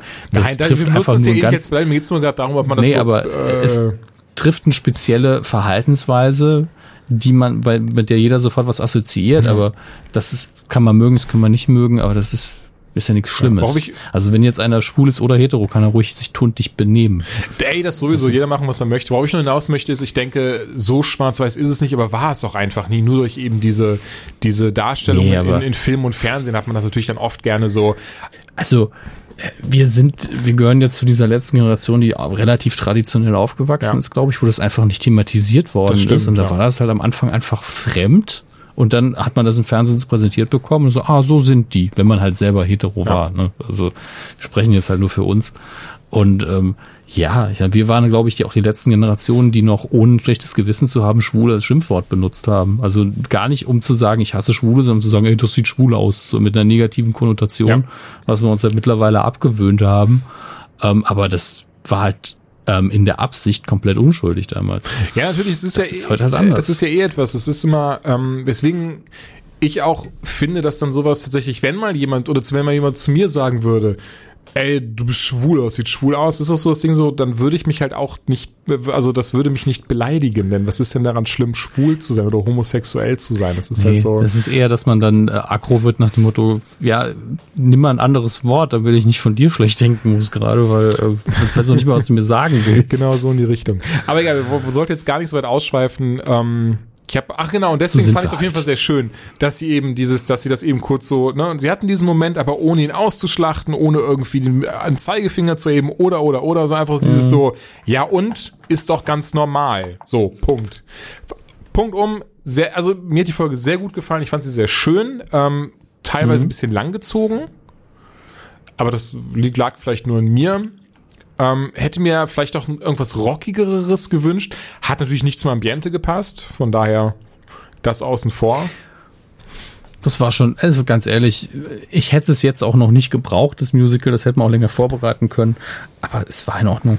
Ach, definitiv. Und besonders gerade, ich behaupte gerade Flash hat das jetzt A, dieser kurze, diese kurze Pause mal gut getan, weil sie gefühlt in den letzten drei Folgen Ja. davor immer dieses so, okay, wie halten wir Savitar auf? Und dann der Folge danach, okay, Savitar, wie können wir ihn aufhalten? Und dann, Aber die Folgen davor waren auch, jetzt die letzten, die zwei Folgen davor waren sehr stark, also sehr emotional. Äh, Speedforce war wieder da, Oh, stimmt, mehrere Momente, die, die sehr extrem waren. Deswegen, du hast absolut recht, also diese Atempause war gebraucht, Oh. aber es musste ja auch inhaltlich Sinn ergeben, dass man sie überhaupt hat, weil Scimitar ja dann, man hat einen Schwachpunkt gefunden. Ähm, der äh, Dings, Jack Garrett, ja, der andere Flash, hat sich ja quasi geopfert. Ne? Ganz em harte emotionale Momente. wir müssen unsere Theorien raushauen, bevor es zu spät ist. Wer Scimitar ist? wer Savitar ist. Und ich habe ich hab zwei ähm, Ideen, die, glaube ich, viel zu extrem sind, dass sie stimmen könnten. Aber ich kann es mir nicht anders erklären. Dann, dann, sind, dann sind wir bei einer, haben wir wahrscheinlich das gleiche, weil also eine meiner Vorstellungen ist, eigentlich könnte das Barry sein. Okay, ja, Dankeschön. Das ist tatsächlich meine allererste Theorie einfach. Zwei Dinge. Er hat nämlich gesagt, A, dass er aus der Zukunft kommt, in der Speedforce von ihm eingesperrt wurde, weil er zu gefährlich wurde, irgendwie sowas. Und aber, als er vorgestellt wird, wer bist wahnsinnig du? geworden Genau, ist. dass er wahnsinnig geworden ist und wer bist du? Ist sein Antwort darauf, ich bin der Flash. Also, oder ich bin der Flash aus der Zukunft. Irgendwie sowas sagt Savitar auf jeden Fall. Auf jeden Fall sagt er, Er sagt, äh, nee, er, er sagt relativ häufig zu Flash zum Beispiel The Flash immer, immer mit dem Adjektiv dazu, äh, mit dem, mit dem Adjektiv. Ja, ja, du meinst ein mit dem Artikel, Artikel. Ja, und, und, und äh, da- das ist dann auch immer so dieses, dieses Funktionale, Mhm. ja, und, und Speed God und so weiter. Also, ich kann es mir eben vorstellen, dass er einfach eine, eine wahnsinnig gewordene Variante von Barry ist, der sich vielleicht sogar noch selber eingesperrt hat in der Speed Genau, Force. ich denke nämlich tatsächlich, äh, das ist jetzt meine Theorie, einfach aus folgendem Grund, weil er sich quasi selber aufhalten musste, die ganze Zeit wie bescheuert äh, links und rechts die Sachen nach Jux und Dollerei zu verändern, wie er gerade Bock hat. Ja, es ist also, vielleicht hat er eben in der Zukunft gesehen, dass er, ähm, wenn er so weitermacht, richtige Scheiße anrichtet und gesagt, gut, dann sperre ich mich halt Ja. ein. Und dann äh, war er da eben, keine Ahnung, 100, 1000 Jahre, wie auch immer, weil ich das Gefühl habe, dass er in der Speedforce nicht altert und äh, wurde dann bescheuert. Aber das ist halt wirklich eine gewagte These. Es könnte ja auch ein Paralleluniversums-Flash sein oder so, dass es halt immer noch in Anführungsstrichen Barry ist. Ähm, aber es muss ja ein Speedster sein. Ja. Das darf man nicht Und vergessen. These 2, äh, ähnlich, aber sehr offensichtlich, da bin ich auch erst nach der letzten, nach der vorletzten Folge entsprechend drauf gekommen, dass es, wobei das wäre auch abgegriffen in irgendeiner Art und Weise, wir es quasi ja schon mal hatten, aber dass es Jay Garrick ist. Weil er Ja. jetzt den Platz da ja eingenommen hat und Barry ihm sagt, keine Sorge, ich komme wieder, ich hole dich hier raus. aber er kam ja dann quasi, aber weißt du, was ich meine, dass meine Theorie ist, er kommt Mhm. einfach nicht wieder und Garrick wird da irgendwann auch einfach komplett plemplem drin und du denkst die ganze Zeit dran so, ey, der, wegen dem Flash bin ich hier, der hat mich hier eingesperrt, der sagt, der holt mich, der hat mich gar nicht geholt. So, ich werde jetzt hier ausbrechen und werde ihm mal richtig äh, das Popöchen Wie versohlen. bestellt und nicht abgeholt. Genau das. Also deswegen, okay, also interessant. Also wir haben tatsächlich einmal Barry Allen und eben Theorie Nummer zwei, Jay Garrick. Wir dürfen gespannt sein, ob wir recht haben. Denn das Ding ist, das darf man wirklich nicht vergessen. Es wird eine Figur sein, die wir kennen. Das geht nicht anders. Denn anders als in Comics, wo es dann, wo dann irgendwie nochmal jemand neuer eingeführt wird oder sonstiges, ist ja hier ganz, also A, Mainstream, das heißt, es muss was Emotionales sein. Es muss was sein, wo alle sagen, wo die Leute Ja. halt sagen können, aha, ich hab's gewusst oder ach krass, der ist das und so weiter und so fort, damit halt dieser, dieser, dieser Moment kommt, äh, äh, diese, dieser, wie sagt man denn, dieser Reveal, dieser, dieser Twist eben kommt, wo, wo man dann wirklich so gepackt ist von, weil wenn er einfach darunter da steht so, ja, ich bin es, John Nobody, du hast es nicht erwartet, also ja, natürlich haben wir es nicht erwartet, wir kennen dich nicht, John Nobody, deswegen muss es jemand sein, den wir kennen. Ja, es könnte, es könnte ja sogar Jesse Quick sein, es könnte ähm, Kid Flash sein, es ist alles möglich, klar. Ähm, Paralleluniversumskäse, die müsste man halt noch schnell einführen und das ist schwierig. Äh, Reverse Flash und Zoom gehen eigentlich nicht. Ähm, Nochmal. Auch wenn es natürlich nicht Wobei unmöglich Zoom ja wäre. tatsächlich mehr ist oder Flash. weniger in Legends of Tomorrow ja mitspielt. Ähm, ich dachte, das wäre Reverse Flash, der da Äh, mitspielt. dieser Wrath, dieser, ähm, das ist der, der Black Flash. Ach so, Daraus ist ja ja gut, tatsächlich aber geworden am Ende der zweiten Staffel. Also soweit ich das verstanden habe, soll er das auch quasi sein. Ja, aber der ist ja dann nicht mehr handlungsfähig Nee, nee, quasi. klar. der, ist, der macht nur noch seinen Ja, Job. Ähm, deswegen, aber ein Bösewicht wäre halt auch kein Reveal. Also wenn man eben weiß, der ist sowieso schon böse. man bräuchte halt diesen dramatischen ne? Fall. Das, also ne? es, es muss ja irgendwas sein, was nochmal das andere so ein bisschen überbietet, aber auch eben Mhm. nochmal so richtig vom Hocker reißt. Und deswegen glaube ich auch, dass, dass, dass da jemand drunter stecken wird, den man halt unter dem Aspekt nicht erwartet, weil es halt eben kein klassischer Bösewicht ist oder sowas, sondern halt wirklich jemand, Genau. wo man dann wirklich noch sagen kann, okay, klar, der Barry hat den krass geprellt, man den. Das ist klar, dass der sauer ist und jetzt äh, hier dem Mhm. Knuckle Sandwich geben möchte.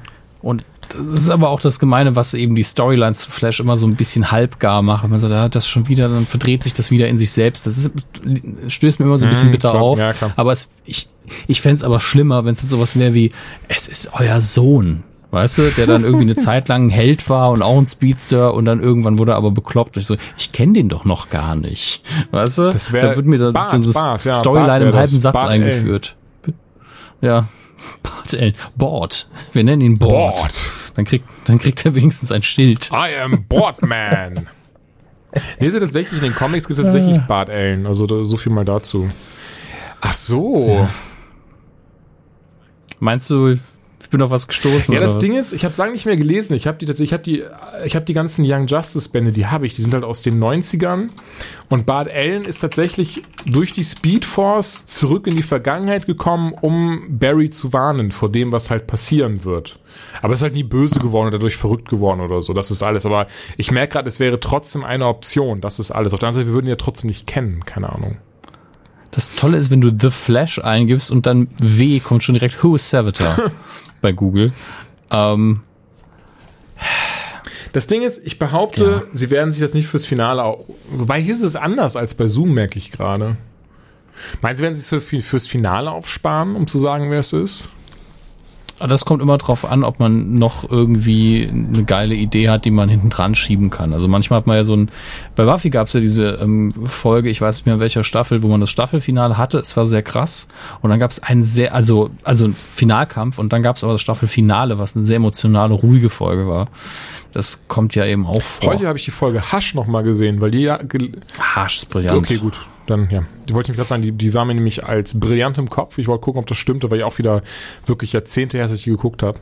War richtig gut. Also alleine mit wie viel man eigentlich trotz, trotz ohne Stimme arbeiten kann, also ohne ähm, gesprochenen Dialog, Hammer. So, jetzt muss ich gerade schauen. Also es gab auch einen Savitar in den Comics. Ja, ja, aber das ist eine ganz, da hatten wir, glaube ich, schon mal drüber gesprochen. Ja. Das ist eine ganz kleine Der Leuchte, halt- der ist halt äh, abgestürzt, Speedkräfte bekommen und dann hat Barry ihn irgendwann gekillt. Ähm, aber wenn ich halt mal so drüber nach, ich, ich, ich kann mich gar nicht entscheiden. Also das Finale der fünften Staffel Buffy fand ich sehr schön. Das weiß ich noch. Damals auf Pro 7 gesehen. Und gut, ich war ein kleiner Junge, merke ich gerade, wie ein kleiner Junge geheult. Das war nochmal der fünften Staffel. Ähm, die vierte war ja die wenn schlimme Glo- Ich glaube, Staffel. Glory will Dawn opfern, aber Buffy springt für sie ein. Genau. Ja, das, das, das hat mich so ein bisschen überfordert in seiner Größe, die Staffel, muss ich sagen. Also, das ist eine, ähm, dass es eben eine Gottheit ist, mit der man da zu tun hat. Da war ich so ein bisschen, okay, wie, wie ordne ich das jetzt gerade ein, so Ja. in meinem eigenen Kosmos äh, von Stärke und Macht.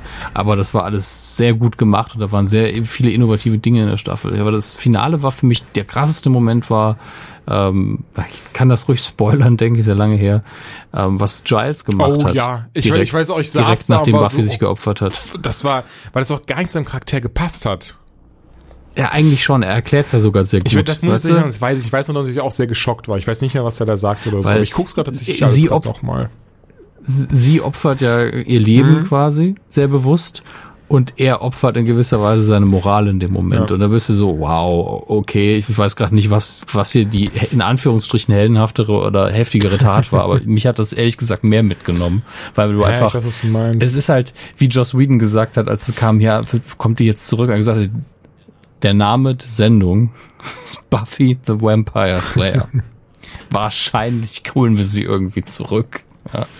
Ähm, als klar war, dass es halt äh, noch eine mindestens eine sechste Staffel gibt, gab ja noch eine siebte dann. Und äh, ja, die fünfte war auch so das Antidot zur, zur vierten Staffel. Die vierte Staffel Buffy war ja wirklich da furchtbar. bin ich gerade. Das, das ist ja die, die ist, also es gibt gute Momente und gibt auch gute Einzelfolgen, aber so das erste Drittel ist richtig anstrengend und ich hasse eben diese Militär-Storyline sehr. Ey, ich finde auch den Riley-Charakter irgendwie so nervig. Ich kann mir nicht helfen. Riley war, ist der nervigste Freund, den sie je hatte. Ähm, da tut mir der Schauspieler fast schon leid, weil, weil ihn alle gehasst haben. Dafür wird, wird halt ständig gerammelt in der Staffel. Ist halt so. Ähm, ja, aber sagen wir es mal so, das Schlimmste daran ist letztlich der Endkampf. Finale der sechsten Staffel mochte sich aber auch sehr die ganze Willow ähm, wird böse Geschichte. Ja, ich mochte halt böse Willow nicht, weil ja, ich mag das nicht, wenn man einen Charakter so krass dreht. Ja, aber es war ja trotzdem unter ja. dem Gesichtspunkt, was passiert ist und durch, durch, die, durch die Macht wurde sehr korrumpiert. Ich denke, das ist schon nachvollziehbar. Ja, natürlich. Es geht gar nicht um nachvollziehbar. Das war einfach dieser Moment, ich mag das nicht, dass die so böse Ach, ich jetzt ist. verstanden. Also das, okay, okay, okay. Ja, ja, das, war, das war wirklich so eine ganz kindliche Geschichte, Mhm. dass ich das nicht mochte. Aber ähm, ja, das war schon stark geschrieben und auch gespielt. Äh, und auch der Grund war ja verständlich. Aber ich muss sagen, im Nachhinein vielleicht, ja, Staffel 5 ist eine der besten. Staffel 7 finde ich auch sehr gut. oh, Staffel 7. Ähm, ich fand, ist Staffel 6 und Staffel 7 finde ich tatsächlich am besten. Ja, ich, meine Lieblingsstaffel traditionell ist aber Staffel 3, was auch mit, mit Faith einfach zu tun hat. Mhm. Oh, Elisa Duschku, ja. Mag die sehr gerne. Ja, da, da bin ich halt sehr, sehr Fanboy-mäßig gewesen, sehr lange, muss ich ganz offen zugeben. Ähm, hab deswegen auch sehr viele Filme gesehen, die nicht gut sind mit Hier, ihr. Wrong Turn zum Beispiel. Wrong Turn habe ich auch geguckt, aber das war, ähm, das hatte damit nichts zu tun. Den habe ich dann Jahre später erst gesehen, weil sie da halt von, einfach nur mitspielt. Aber ähm, es gibt ähm, Soul Survivors, ein Film, der, dessen Story überhaupt keinen Sinn ergibt. Vielleicht mache ich dazu irgendwann mal einen Audiokommentar, der macht überhaupt keinen Sinn. Ähm, ist aber auch so ein Horrorfilm. Dann ähm, tatsächlich keine schlechte Teenie-Komödie, so im American Pie-Stil. Ähm, The New Guy, Ja, war sie dabei. Nee, sagt mir aber nichts. gar nicht, gar nicht mal schlecht mit DJ Qualls in der Hauptrolle, ähm, den ich auch mag, der natürlich irgendwann nichts mehr bekommen hat, außer in Supernatural und Werwolf zu spielen. Und ähm, mindestens noch einen Film, an den ich mich gerade nicht erinnere. Äh, ja, ich, mag sie tatsächlich immer noch sehr. Ich habe auch ihretwegen auch True Calling, die Serie, geguckt, die auch nicht scheiße war tatsächlich. Ähm, aber kein Riesenerfolg. Und natürlich in Dollhouse war sie dann Ah, auch genau, wieder da von Joss ja, Whedon. ich weiß nur auf den Namen nicht gekommen, weil die Serie wurde ja auch, glaube ich, sehr schnell leider eingestellt, ne? Ja, das war ähm, schlimm. Ich glaube, die Sarah Connor Chronicles im Terminator-Universum habe ich nicht geguckt, aber die, die muss eigentlich gar nicht schlecht gewesen sein und die liefen am gleichen Sender und beides ging irgendwie den Bach runter, ähm, obwohl die Serien nicht schlecht Ja. waren. Gerade die Story von, äh, von Dollhouse war mutig, sage ich mal. Also da gab es echt Story-Verschiebungen, die sehr, sehr krass Mhm. waren. Aber gut, die Idee für die Serie hat sich Joss Whedon auf dem Klo einfallen lassen innerhalb von fünf Minuten, von daher... Das ist wirklich so. Der ist mit, ähm, mit Lasaduschke essen gewesen. Mhm. Und, und äh, er hat gemeint, er ist halt ein großer Fan von ihr, weil er sie für eine sehr gute Schauspielerin hält. Würde ich auch so unterschreiben. Ja. Und ähm, haben dann drüber geredet, was sie so als nächstes machen kann. Und dann ist er vom, irgendwann auf Klo und kommt zurück. Okay, diese Serie heißt so, das ist die Ausgangsbasis, wie das halt so ist mit kreativen Leuten, ne? Haben dann direkt eine Idee. Und für eine Klo-Idee nicht schlecht. Habe ich nie gesehen, aber ich hatte auf jeden Fall mal, hab ich mal Lust reinzuschauen. Aber ganz ehrlich, hat ja sogar noch irgendwie einen Abschluss bekommen hinterher. Ganz, also ein Julian Laschewski guckt das doch locker am Wochenende weg. Ja, definitiv, ja. Aber deswegen, deswegen glaube ich auch tatsächlich, also mein Favorit ist deswegen tatsächlich Barry Allen. Also, ähm, Weil Eliza Duschku so, so Ja. gut aussieht. Nein, ähm, nur mal zu um diesen Wink, weil ich merke gerade, ich glaube, wir, wir würden sonst so weit jetzt einfach noch vom, vom eigentlichen Thema äh, wegrudern. Deswegen nochmal ganz kurz hier Ja, den, klar. den Wink dahin. Also ich denke auf jeden Fall, also weiß ich nicht, also ich glaube, ich, ich, meine Karten sind gerade auf Barry Allen. Mal schauen, wie es weitergeht. Vielleicht ändere ich meine Meinung noch. Dazu geht natürlich nur, solange wir nicht wissen, wer Savitar wirklich ist. Aber gerade würde ich sagen, es ist tatsächlich Barry Allen. ja. Ich denke auch. Also ich denke, dass wir hier irgendwie irgendeine Timeline-Scheiße wieder mitbekommen. Ähm, und äh, ja, also es, es kann eigentlich nur er sein. Es, fällt sonst nichts ein. Also es, es ist auch eine beliebte Theorie, glaube ich. Also was ich hier, welche Seite ist es da? Ähm, CBR Comic Book irgendwas, Review vielleicht, haben das auch und sagen dann, dass vielleicht Okay. in Staffel 3 Barry Allen der Bösewicht sogar ist. Na, sie haben jetzt tatsächlich gesagt, weil äh, es das Pal Palais Palais Fest kann man, ich weiß nicht, wie es sich ausspricht. Äh, auf iTunes muss ich auf jeden Fall anschauen. Das habe ich damals immer wieder mal geguckt. Da kommen dann ganz viele Macher und Schauspieler Serien zusammen. Zum Beispiel von Scrubs habe ich das geguckt. Das war richtig cool. Ähm, von Supernatural habe ich es damals gesehen. Das ist immer sehr schön, weil halt dann einfach dann Leute wie du und ich, weißt du, ganz normale Menschen ähm, können dann Fragen zu den Serien stellen. Und das mag ich sehr gerne, weil das halt nicht diese diese typischen Interviewer-Magazin-Fragen sind, sondern einfach auch sehr ähm, äh, teilweise, ja nicht persönlichere, aber teilweise so, so Dinge, die vielleicht uns eher interessieren könnten, weil sie mehr so in die Nerd-Richtung gehen und so ein Kram. Und eine äh, oder einer hat auch dann so von wegen so, ja, was ist das eigentlich, dass da immer nur Speedster sind als Gegner und so viele Speedster, das wird ja irgendwann langweilig. Ja, haben die gesagt, keine Sorge, äh, junge Damen, junger Herr, in Staffel 3 wird der Antagonist kein Speedster sein. Und da ist Barry ausnahmsweise auch mal der fastest man alive. ne? Das also, ne, von daher, wir, wir werden Ja. es sehen. Ich finde ja auch, eigentlich müssten, ähm, hätten Arrow und, und Flash einfach mal die Bösewichte tauschen müssen irgendwann. Ja, oder vielleicht einfach mal auch Bösewichte aus Flash oder Arrow Comics nehmen und nicht nur aus Batman Comics, das wäre auch cool. Weil das stimmt gar nicht. Das macht, ja- das macht ja eigentlich nur Arrow tatsächlich. Also bei, auch wenn Ja. Music Meister, das wusste ich gar nicht, aber der ist auch aus, aus der aus der animierten Batman-Serie The Brave and the Bold gewesen. Ja, aber Brave and the Bold ist halt auch wieder so. Das ist ja auch, das war der erste kinderfreundliche Versuch, wo sie gesagt haben, wir machen eine kinderfreundliche Serie smart, ja. aus Batman und ähm, gleichzeitig machen wir aber so viel Hommage an das Batman-Universum, die Batman-Geschichte rein, dass auch die Erwachsenen, zumindest die Hardcore-Fans, es geil finden. Und wir machen gute Sprecher rein. Und ganz ehrlich, Brave and the Bold kann man sich wunderbar anschauen. Es ist halt nur, wenn du jetzt wenn du jetzt die Qualität von einem DC Animated Film erwartest, wird's wird's schwierig. Apropos ähm, Dingenskirchen, äh, Justice League Dark ist jetzt ja ähm, mittlerweile in verschiedensten Be- äh, Editionen raus. Unter anderem gibt's eine Blu-ray mit einer kleinen Constantine-Figur. Und ich bin ja seit Shocking Hazard angefixt, endlich eine Constantine-Figur irgendwas zu kriegen. Und ich finde alle, die es zu kaufen gibt, hässlich. Alle. Ähm, die, die da dabei ist, die ist ganz okay, aber die ist mir zu cartoonmäßig. Das ist schon schlimm. Du guckst auf das Cover und das Cover ist natürlich detaillierter gezeichnet als die Animationen. Und da sieht Konstantin richtig badass aus. Und dann siehst du die Figur nebendran und die sieht aus wie aus dem Disney-Cartoon. Das ist schon, also ist eine gute Qualität, glaube ich, aber relativ klein und zu unschuldig. Ich muss mal gucken. Ich, ich, weil mich juckt's in den Fingern. Ich habe ja wirklich nicht so viel äh, Figuren, die ich gern hätte, aber es gibt, wieso gibt's keine vernünftige? Ich habe sogar bei Funko Pop gibt's nur custom made welche. Hast du denn, weiß ich nicht mal, bei DC Direct zum Beispiel geschaut und so? Es gibt ungefähr, es gibt glaube ich wirklich nur so vier Figuren von ihm insgesamt und es gibt nur eine, die richtig krass ist, aber die mag ich im Stil nicht und die ist mir auch zu teuer. Dieser, das ist halt so ein richtiges Diorama noch mit ein paar Dämonen, wie er an einer Bar abhängt. Das ist schon geil gemacht. Aber es ist nicht so mein Ding. Aber das gleichzeitig ist es halt auch einfach eine Figur, die einen Trenchcoat und einen Anzug trägt. Es ist halt, wenn es einer billig macht, ist es auch direkt langweilig. Also deswegen habe ich gerade direkt geguckt, also von DC Direct gibt's einen und die ist, also ich finde die richtig geil. Und Ich schicke sie dir mal gucken. kurz.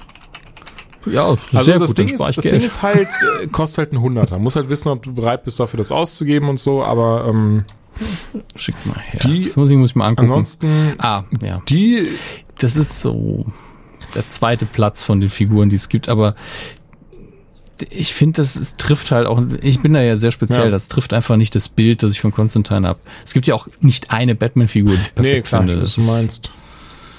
Und, ich ähm, tatsächlich auch, ich glaube, da mache ich mich ein bisschen unbeliebt, aber ich mochte auch die Keanu Reeves Darstellung von Constantine. ist was ganz eigenes, also würde ich mir halt nie die Figur kaufen. Ich mochte den Nee, Film. gar nicht. Das, Aber das meinte ich jetzt auch gar nicht. Ich meine aber nur Ja. allgemein. Ich mochte halt seine, seine ähm, Darstellung. Ey, ich bin halt der Meinung, dass der Constantine-Film braucht den Titel Constantine nicht.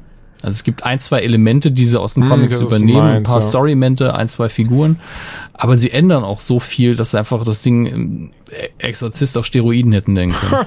ähm, ja, die Spielfigur zur Serie sieht, da haben sie halt versucht, das ähnlich zu machen wie, äh, wie der Schauspieler und es sieht echt seltsam Ja. aus, finde ich. Und ja, also alle, die du mir geschickt hast, kenne ich bis auf die erste. Und die ist, die ist gut, das ist eine gute Figur. Aber die, die ist nicht der Stil, den ich will. Ich bin unfassbar schlimm bei sowas. es sei denn, es ist halt sowas wie ein Funko Pop, weil Funko Pop ist so ein eigener Stil. Äh, du bist halt so, ja, was willst du machen? Hier, Trenchcoat, blonde Haare, fertig. ja, das, das stimmt. Gut. Ähm, Arrow. sind Arrow. Sagen Arrow, Kommt von wir zu Arrow. Ja. Ähm, hat mir sehr gut gefallen. Ähm, einfach, weil, also Arrow macht es gerade durch die Bank weg sehr gut und nicht, ich finde nicht mal, wenn du jetzt, wenn du jetzt das in diesem kleinen Kosmos betrachtest, sondern allgemein als Serie weiß es gerade sehr gut zu fesseln und ich finde sogar ein bisschen über diesem typischen Helden-Serien-Kitsch ähm, hinaus zu steigen. Du weißt, was ich das meine. Ich glaube schon. Äh, was ich aktuell bewundere, ist, wie sie ähm, sehr viel Hausputz machen auf eine elegante Art und Weise, indem sie alle Schwächen der Serie angehen. Also es ist ja so, dass wir genug haben von den Rückblicken Ja. und die auch angekündigt haben, in der nächsten Staffel gibt's sie nicht mehr. Und gleichzeitig diese Russen-Mafia-Connection, das war, was mich zumindest am meisten interessiert hat. Und darauf haben sie jetzt mit aufgeräumt. Also sind fast in der Gegenwart, also in der Gegenwart des, der ersten Staffel angekommen. Ähm, und ich glaube, mit der letzten Folge war es das auch fast mit den Rückblenden schon. Ähm, und haben das aber sinnvoll gemacht. Es hat wirklich einen konkreten Bezug auf den, auf diese aktuelle Story, auf vor allen Dingen auf die charakterliche Entwicklung. Dass wir was Neues über ähm, Oliver Queen erfahren haben. Äh, und das ist halt so intensiv, das, was in der Gegenwart da passiert ist, dass es richtig gut war. Und sie haben gleichzeitig den Bösewicht nicht nur enttarnt, das haben sie ja schon eine Folge vorher oder anderthalb Folgen vorher für den Zuschauer gemacht, sondern auch seine Funktion, seine Motivation, seine Verbindung zu Oliver Queen, alles aufgeklärt und zu einem logischen Schluss gebracht. Und das jetzt eben äh, mit der letzten Folge, mit einem ja, innerhalb der Staffel ist es ein kleiner Cliffhanger und einem dramatischen Moment, wo halt jeder schon weiß, die Serie heißt Arrow, genau wie bei Buffy eben. Es wird so kein, nicht von Bestand sein, aber es ist ein wichtiger Moment und es erklärt auch diese ersten zwei Staffeln der Serie auf einmal moralisch ganz anders und, und logischer, weil mir das immer aufgestoßen ist, dass er am Anfang so viel getötet hat. Ähm, also ich finde das von einem schreiberischen Standpunkt aus sehr geil, was da gerade abgeht. Ja, oder? Ich, ich, ich habe tatsächlich auch nicht diesen, und das finde ich ist für mich immer so ein Garant, dass etwas, dass mir etwas gut gefällt. Ähm, ich habe den Twist in der Form gar nicht kommen sehen. Weil es auch sehr, sehr untypisch ist und über dieses Heldengedöns hinausgeht und das Ganze auch so ein bisschen negiert eigentlich. Ich hab's kommen sehen, aber jetzt nicht, also ich glaube, wenn du diesen Schritt zurück machst, den wir normalerweise machen, siehst du ihn nicht kommen, weil du denkst, ja, ja, aber er ist ja ein Dings und der wird sich da rauskämpfen oder er lügt ihm was vor, er versucht irgendwie rauszukommen. Aber ich hab's aufgrund der Frage, des Kontexts und dem, was man eben in der Rückblende immer wieder gesehen hat, habe ich's kommen sehen, dass er, was ist das eine, also er fragt ja, was ist das eine Geheimnis, das du nie hast verraten können? Und es geht halt in der Rückblende metzelt der nur rum. Muss man mal ganz ehrlich sein, er bringt einfach eiskalt Leute um. Und ähm, die Fragen waren ja halt genau so gemünzt, dass eigentlich es nur eine logische Antwort Unter dem, geben dem konnte. Aspekt kann ich es nachvollziehen. Ich habe es während die Serie, äh, während ich vorgeguckt habe, gar nicht gesehen. Ich war tatsächlich viel Mhm. zu sehr quasi dieses eine, weißt du, was ich meine, nicht nicht eine eine eine äh, Kausalität des Ganzen zu sehen, also so quasi so einen durchgehenden roten Faden, sondern wirklich so quasi diese eine Antwort zu suchen. Der meine mein Mhm. Gedanke war jetzt zum Beispiel, dass das Geheimnis ist, dass er vielleicht den Kova hat leben lassen, weil er irgendwie einen Deal mit ihm gemacht hat. Oder, oder, oder. Mir war schon klar, das muss irgendwas Dunkles sein, aber ich hatte gar nicht so diesen, diesen Zusammenhang gezogen. Das muss etwas Dunkles sein, was ähm, sich durch die ba Bank zieht. Aber natürlich, so wie du es jetzt erklärst, macht es natürlich komplett Sinn, klar. Aber ich habe es auf jeden Fall für den Moment nicht gesehen und fand es dann auch sehr krass. Und muss auch tatsächlich sagen, ich finde, hier kann man mal eine Lanze für Stephen Amell brechen, wenn man sich mal die erste Staffel Arrow anschaut und was er hier an Schauspielerei geleistet hat, gerade dann in diesem Moment, fand ich doch sehr, sehr gut. Also sehr überzeugend, sehr authentisch und ähm, finde auch äh, gerade für ihn ähm, untypisch wäre zu krass, aber ich, ich hätte es ihm so gar nicht in der Form in Anführungszeichen so krass zugetraut. Also die Entwicklung von ihm, das habe ich jetzt mehrfach gesagt, erste Staffel, ich kann nicht schauspielern, ich habe nur einen Oberkörper. ähm, äh, da ist die Lernkurve in der ersten Staffel schon sehbar. Und das, was er jetzt hier gemacht hat, also man kann ihm nicht vorwerfen, dass er nicht für seine Rolle arbeitet. Ja. Also man merkt es auch, wenn er öffentlich kommuniziert, wie wichtig ihm das alles ist. Und äh, ja, das war eine intensive Szene und das hat er gut gemacht. Auch wenn viele sagen, ja, der hat einfach nur geschrien. Nee, Naja, das, auch die Körpersprache Ja. war unfassbar gut und das kriegt auch nicht jeder hin. War ich auch sehr zufrieden mit, muss ich sagen. Ähm, und äh, ja, letztlich äh, bin ich gespannt, ob sie das mit dem äh, Level, also das schreiberische Level aufrechterhalten können, wenn es jetzt darum geht, diesen äh, nochmal diese es wird ja jetzt keine drastische Kehrtwendung geben, sondern man wird jetzt mit ihm reden müssen. Das ist ja das Schlimme. Das jetzt authentisch, plausibel rüberzubringen, dass er sich auskotzt, dass die sich auskotzen und dass vielleicht irgendeiner kommt und sagt, Junge, dann macht's halt Spaß. Ist doch egal. solange du das, was du, was du damit anfängst und wie du damit umgehst, solange das okay ist. Naja, ja, wenn das, wenn das Batman hören würde, ne? Ich glaube, Batman äh, hat einfach Angst davor, dass es ihm auch Spaß machen könnte. Da, äh, das Ja. wird tatsächlich in the Red Hood thematisiert. Ja, das ist eben der Punkt. Ich meine, wenn du einmal damit anfängst, ne, und es ist so eine einfache Lösung und ne, die, das wird ja immer wieder besprochen. War das, wo war das Und- denn? Ich will, ich will nicht falsch sagen, entweder war es so ein Comic, was ich letztens gelesen habe, oder auch in einer der Serien. Da fand ich den, fand ich den Satz sehr, sehr gut. Ähm, if you do something, wie war das, bad once oder sowas? Nee, nicht bad, die haben, haben ein schöneres Wort benutzt. Ein Wort, was Menschen nutzen, die eloquenter sind als ich. Ähm, Evil, rotten, wrong. na, if you cross the line once, it gets easier every time. Mhm. Das war so der Sinn dahinter. Ja. Das fa- fand ich halt, fand ich halt sehr gut, denn es macht ja tatsächlich super viel Sinn. Also wirklich, ne, wenn, ähm, weiß ich nicht, ich, ich klaue zum Beispiel gerne Ü-Eier. Als ich damit angefangen habe, äh, war ich sehr nervös und mittlerweile ist es für mich einfach Daily Business, einfach kurz vorbeizugehen, so ein Ü-Ei einzustecken und dann, nein, Quatsch, aber Nee, aber ganz ehrlich, So ich muss ja, ich denke immer an Kinder. kam, wenn, ja. wenn, wenn Kinder sich ein Stück Schokolade aus dem elterlichen Schrank Ja. nehmen, obwohl sie wissen, sie haben, sie dürfen Das nicht mehr. Beispiel, das ja. klappt einmal, du wirst nicht erwischt und dann machst du es natürlich immer wieder. Ähm, klar.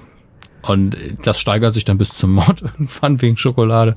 Ähm, ja, also das ist eine wichtige Diskussion und klar, also- also das einfache Umbringen von Red Shirts, würde man in Star Trek sagen, von Leuten, die eh keinen Text haben, das ist für den Fernseh-Arrow, den wir da haben, gar kein Problem gewesen. Aber die Tatsache, jetzt wird ihm jetzt irgendeiner sagen, ja, aber du hast dich ja aus eigener Kraft davon gelöst und so weiter und so fort und hast bist, Symbol gewesen und hier und da und da werden wir noch so ein bisschen Klischeegespräch ja, das kriegen, wird denke sehr, ich. wie sagt man, ähm, pathetisch? ja. Ja. Ja. Also, nee, nee, pathetisch ist schwierig, weil Poetisch? das, Nee, also äh, das Gemeine ist ja, wenn, wenn pathetisch das Adjektiv ist für Pathos, ähm, dann unterscheiden die sich in ihrer Benutzung zum Teil schon krass. Wenn etwas Pathos hat, dann ist es ja, hat es ja auch so eine gewisse Größe. Und wenn einer sagt, du bist pathetisch, dann ist es so, du bist lächerlich. Muss ich mich nochmal. Oh ja, dann habe ich jetzt ein Bett falsch Wort benutzt. Aber es, es, es, also, falls da keinem aufgefallen ist, wie ich das mal mache, bevor wir so Podcast-Folgen aufnehmen, ich schlage immer so einen Duden auf. Nee, pathetisch und lächerlich ist jetzt auch kein Synonym, aber so. es ist ja abwertend, weißt du? Wenn, wenn du etwas, Pathos ist nicht abwertend und ich finde pathetisch ist Im abwertend. Wesentlichen wollte ich auf jeden Fall sagen, dass das, glaube ich, was sehr Krampfiges wird. Vielleicht auch positiv krampfig. Das soll jetzt nicht zwingend negativ ähm, gemeint sein, aber halt etwas, was, was so ein bisschen so, so eine Mischung aus so, ja komm jetzt, jetzt, komm jetzt zieh mal wieder deine Kapuze an. Nee, ich will aber nicht. Komm mit. Ja, deswegen hoffe ich eben, dass dieses Schreiberniveau hält, dass sie vielleicht eine geile Idee noch haben oder äh, dass halt ein Charakter halt so einen coolen Monolog hält, dass alle so, ja, okay, so habe ich es noch nicht gesehen, wenn man es von dem Standpunkt aus betrachtet. Mh, lasst uns ab sofort nur noch die ähm, Boxhandschuhe auf die Pfeile drauf tun und los geht's. gibt es sicher einen sehr lustigen Green Arrow ähm, Comic-Moment. Das, äh, und zwar äh, hat er Harley Quinn, ähm, die irgendwie dabei bei ihm in Starling City Unruhe macht, hat er, nimmt er halt mit zu sich in sein, seine, seine Höhle Geheimversteck und meint dann halt zu ihr so, ähm, Welcome to the Arrow Cave. Und sie guckt sich halt so um und sagt so, "Why why don't you call it the Quiver? Und, und, und, und er, that's, that's stupid, dreht sich halt um und geht, God damn it, should have called it the Quiver. und so. Das ist tatsächlich wesentlich besser, ja. Aber ähm, es gibt einen Comic, ich habe ihn selber nicht gelesen, hat mir ein Bekannter davon Ja. erzählt, vielleicht weißt du, welcher es ist oder einer der Hörer, wo es um Green Arrows Sohn geht, der später auch Green Arrow wird. Und der hat aber die ganzen Gadgets von seinem Papa dabei und kennt aber die, die, die Pfeile alle nicht und dann zieht er einfach irgendwas raus und es ist immer irgendwas, was gerade überhaupt nicht passt. Und so, oh, God damn you, Dad. Kommt auf jeden Fall sehr bekannt ich weiß jetzt nicht, welches kommt vor, aber ich habe es auf jeden Fall, glaube ich, schon mal gesehen oder sogar gelesen, ja.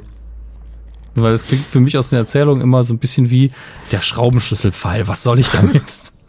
Das hatte ich, ich habe das ähm, die letzten Tage, ähm, bin ich ziemlich am ähm, Aussortieren, Aufräumen und so ein Kram. So ein bisschen Dinge, wo ich wirklich denke, okay, die brauche ich nicht mehr. Entweder werden sie verscherbelt oder kommen dann in den Keller und in Kartons oder sowas, ne? Halt so bei, wenn man noch sein Herz hat. Und das Ding ist, dass ich auch so ein bisschen dann das äh, Comic-Regal aufgeräumt habe. Und teilweise Dinge in zweiter Reihe stehen, die ich so nicht direkt sehe, einfach weil es mittlerweile sehr viel ist, weil ich Comics wirklich schon seit Jahrzehnten sammel, wirklich schon als kleiner Bub ange, äh, angefangen habe damit und ähm, heute dann auch nochmal so ein bisschen sortiert habe und dann so Batman A Fortunate Son. Das ist so, ja, das kenne ich gar nicht. Guck ich so drauf. Hinten, ich so, nee, das habe ich, oh, das ist ja geil. und das ist so, was war denn dann noch, noch eins? Ähm, keine Ahnung. Ich habe auf jeden Fall zwei Batman, so Paperbacks gefunden, die ich halt wirklich so gar nicht kannte. Ich weiß auch, habe auch keine Erinnerung daran, wann ich oder wo ich die mal gekauft habe. Aber ich freue mich aufs Lesen. Manchmal hat man so Sachen. Ich habe auch äh, eine Comicreihe von Jay Lee, weil ich den Zeichner so mag und der Comic ist einfach rotz. Ich habe nie mehr als zwei Ausgaben gelesen. Der kann super zeichnen, aber mit den Ideen. Lustig, weil ich, ich kenne von ihm Oh. Batman Superman, die New 52 Batman Superman Comics und das war genau dasselbe. Die Zeichnungen richtig schön. Das ist so ein bisschen was, ich weiß nicht, wie es also ich kenne jetzt was, es ist so ein bisschen so sieht so wasserfarbenmäßig aus, so ein bisschen Er macht, er macht schon mit dem Bleistift oder mit Tusche macht er schon so feine Linien Ja. immer und die Kolorierung macht er glaube ich gar nicht selbst, jedenfalls meistens. Ja, aber ja, er gut, hat so viel, ja so viel Kolorierung Augen ins basiert ja Detail. trotzdem auf seinen, ja, ja, genau, auf seinem, seinem Zeichenstil. Aber die Geschichte war auch hier durch die Bank weg immer super langweilig in diesen Comics. Alter, wie Jim Lee den Joker zeichnet für Mark Hamill in Pop Culture Quest Episode 1, ne? Das ist der Mhm. Hammer. Mal davon, dass das locker aus der Hüfte geht, wie den Stift einfach hält. Immer, wenn ich mich eine Stunde hinsetze, um so Batman zu malen, so hätte das einfach mein, mein Neffe gemacht, nachdem er irgendwie dreimal auf den Kopf gefallen ist. Ja, das ist halt die, die Mischung aus Talent und Übung. Ne? Also ich, ich habe auch immer Talent ja eigentlich Bekanntenkreis- viel Übung ist. Nicht nur. Also ist zeichnerisches Talent genauso wie andere verschiedene Talente. Es gibt halt eine Veranlagung, die du hast. Und klar, mit viel Arbeit kann jeder ein bestimmtes Level erreichen, aber darüber liegt halt dann auch nochmal. Mhm, ne? Wenn einer mit viel Talent viel übt, wird er dich immer schlagen, wenn du weniger Talent hast Ja, und genauso ja, viel ja. Arbeit investierst. Ich habe auch eine in meinem Bekanntenkreis, die hat später Kunst studiert. Die, der war langweilig irgendwann abends, wo wir zusammengesessen haben, Pen and Paper gemacht. Und dann hat die einfach, die hat einfach nebenher einfach weggemalt. Und entweder Porträts einfach für die Charaktere von den Leuten.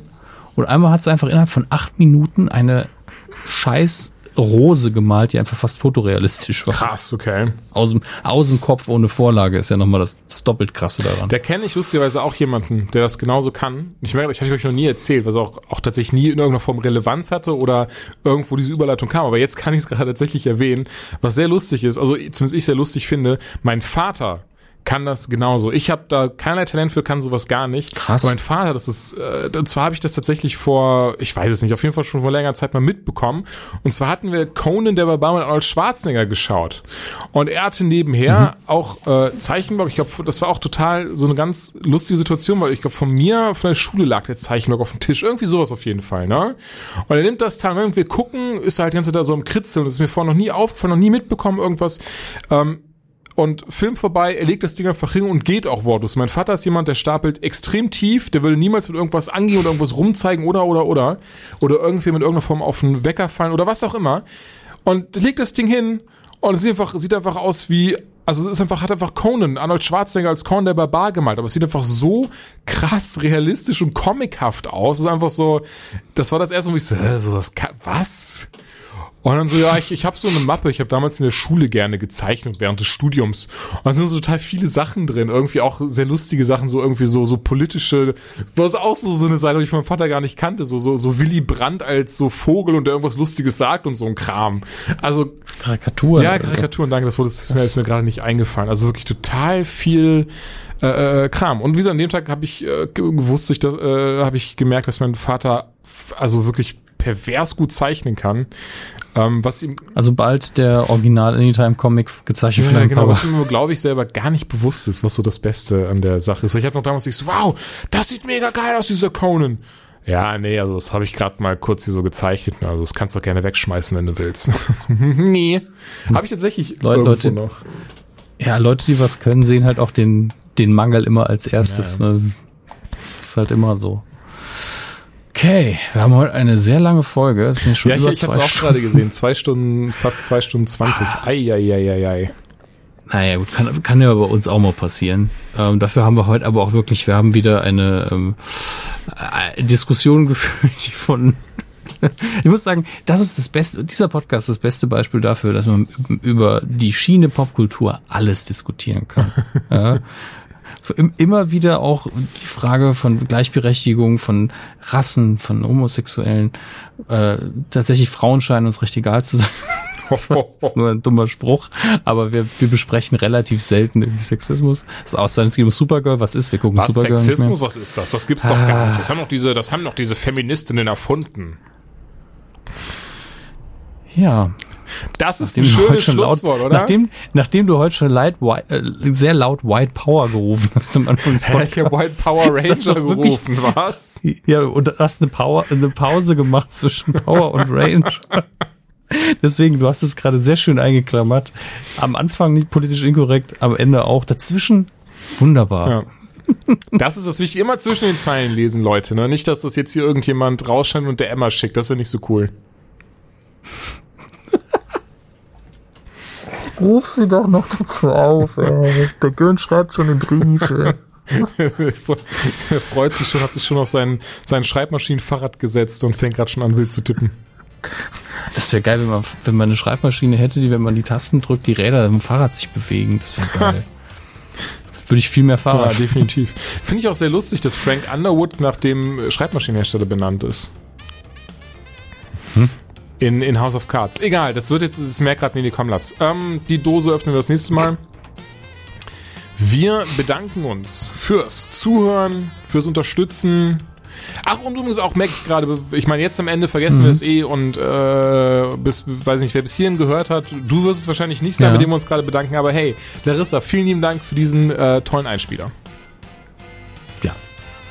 Auch vielen Dank an den grandiosen Menschen, der es geschnitten hat.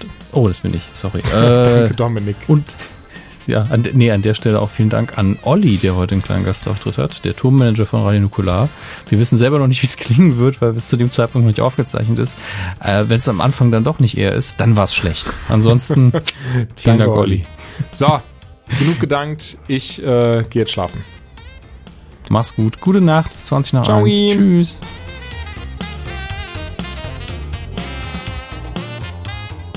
Mehr Seriengequatsche und Comic-Infos gibt es für Patronen auf patreon.com slash anytime late night.